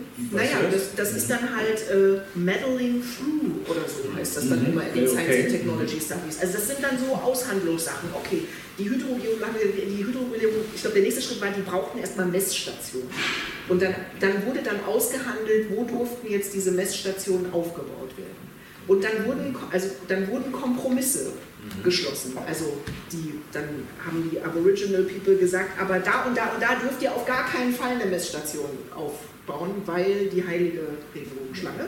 Ähm, und dann, es wurde einfach verhandelt. Und dann an mein, so. Und, und es, äh, das wurde eben auch, also da waren sozusagen die wissenschaftlichen BeobachterInnen auch gleichzeitig ansprechen, also sozusagen SparingspartnerInnen für die Leute im Prozess. Mhm. Ähm, so, ich glaube, es kam was raus, was so ein Kompromiss war, mit dem dann alle arbeiten konnten. Mhm. Ähm, aber das war jetzt keine perfekte Lösung. Ich glaube, so sieht das dann meistens aus. Hm. Und manchmal klappt es auch nicht. Aber im Gegensatz zu ähm, diesem Beispiel ist ja bei Hernandez, sie ist ja, sie hat ja Umweltwissenschaften studiert. Das heißt, sie ist ja eigentlich die ideale Übersetzerin. Diese Aborigines haben ja vorher nicht Hydrogeologie oder was weiß ich was studiert und ja, da kommen die mit ihren Geräten. Aber ich meine, sie, also das finde ich jetzt schon ein Unterschied. Also, dass, dass sie mehr erzählen könnte oder dass man, da müsste schon mehr gemeinsame Sprache sein. Sie beherrscht ja beide Sprachen. Oder drei. Ja, ja, ist, also Wobei ich das mit diesem Beispiel übrigens auch ein bisschen komisch finde, weil es muss ja wohl irgendein grundlegendes Problem gestellt sein. Warum sind diese deutschen Typis da überhaupt hingegangen? Also, naja, weil es halt ein Problem mit Trockenheit gab. Eben, genau. Dann kann man ja, hat man da ja vielleicht auch wieder eine pragmatische Basis über, nämlich ist es nachher besser oder nicht. Oder, ah, weiß ich nicht. Aber jedenfalls, ich wollte nur sagen, hier hat man ja eigentlich eine Frau, die müsste es erklären können. Und man sagt, was gibst du denn, dass sie versteht, was andere denken und so. Ich glaube, das war das Unbehagen, wenn es geäußert wurde, das wir irgendwie hatten glaube, man könnte tatsächlich das Buch so anfangen, wie Sie das beschrieben haben, dass es da irgendwie Schwierigkeiten gibt, unterschiedlicher Wissenssysteme, wie auch immer. Das macht sie aber eigentlich nicht, sondern sie sagte von einer, einerseits sagt sie, sie ist Wissenschaftlerin mhm. Und gleichzeitig sozusagen ist sie Indigene und dann gibt es sozusagen aber diese eigentlich separierten Wissensbestände und eine Übersetzungsleistung liefert sie eigentlich, weil er versucht auch gar nicht das als Problem irgendwie genauer zu thematisieren, sondern stellt die eigentlich scharf gegeneinander. Und das macht, glaube ich, das Problem irgendwie schwierig, weil man dann eben relativ schnell in Essentialisierung reinkommt. Aber sie hat halt keine Wissenstheorie, weil sie halt Umweltwissenschaften studiert hat und nicht irgendwie Kulturwissenschaften oder Soziologie oder Geschichte oder so. Das ist einfach nicht ihr Fach. Also ich komme immer wieder zu diesem Problem der Disziplinen eigentlich zurück. Ja, aber ich fand eine andere Erklärung war besser. Das ist wirklich dieses Empowerment. Das ist, glaube ich, der Hauptteil. Das, ist, das erklärt das Buch, glaube ich. Ja. Und das, was es nicht macht. Mhm. Weitere Fragen?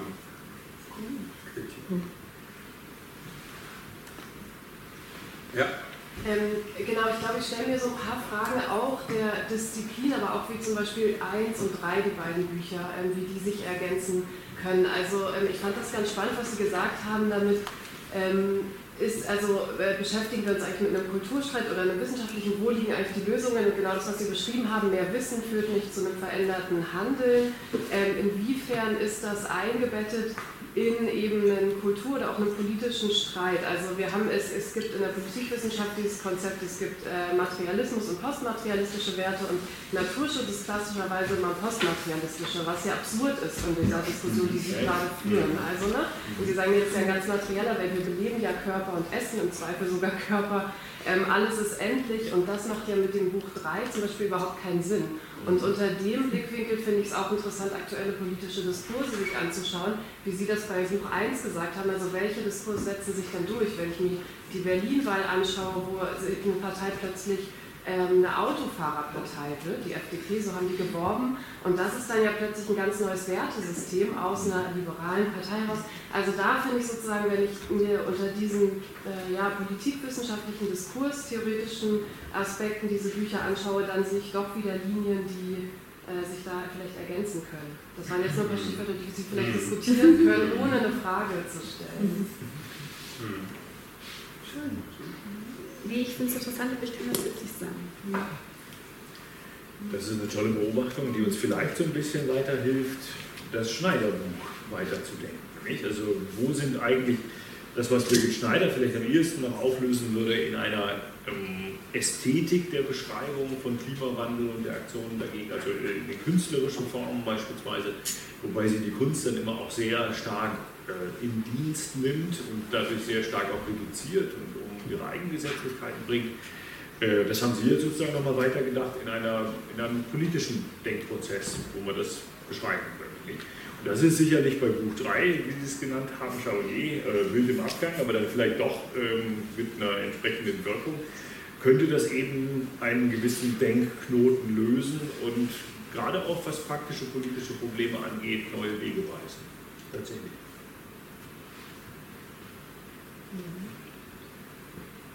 Aber interessant ist, dass mir jetzt ich glaube, der Begriff Wert ist in keinem der Bücher ein zentraler Begriff.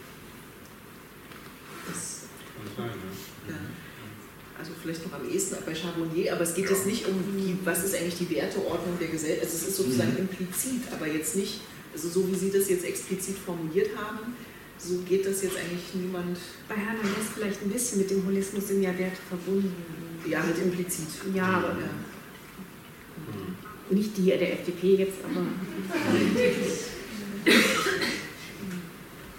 Letzte Frage vielleicht noch. Wenn es eine gibt.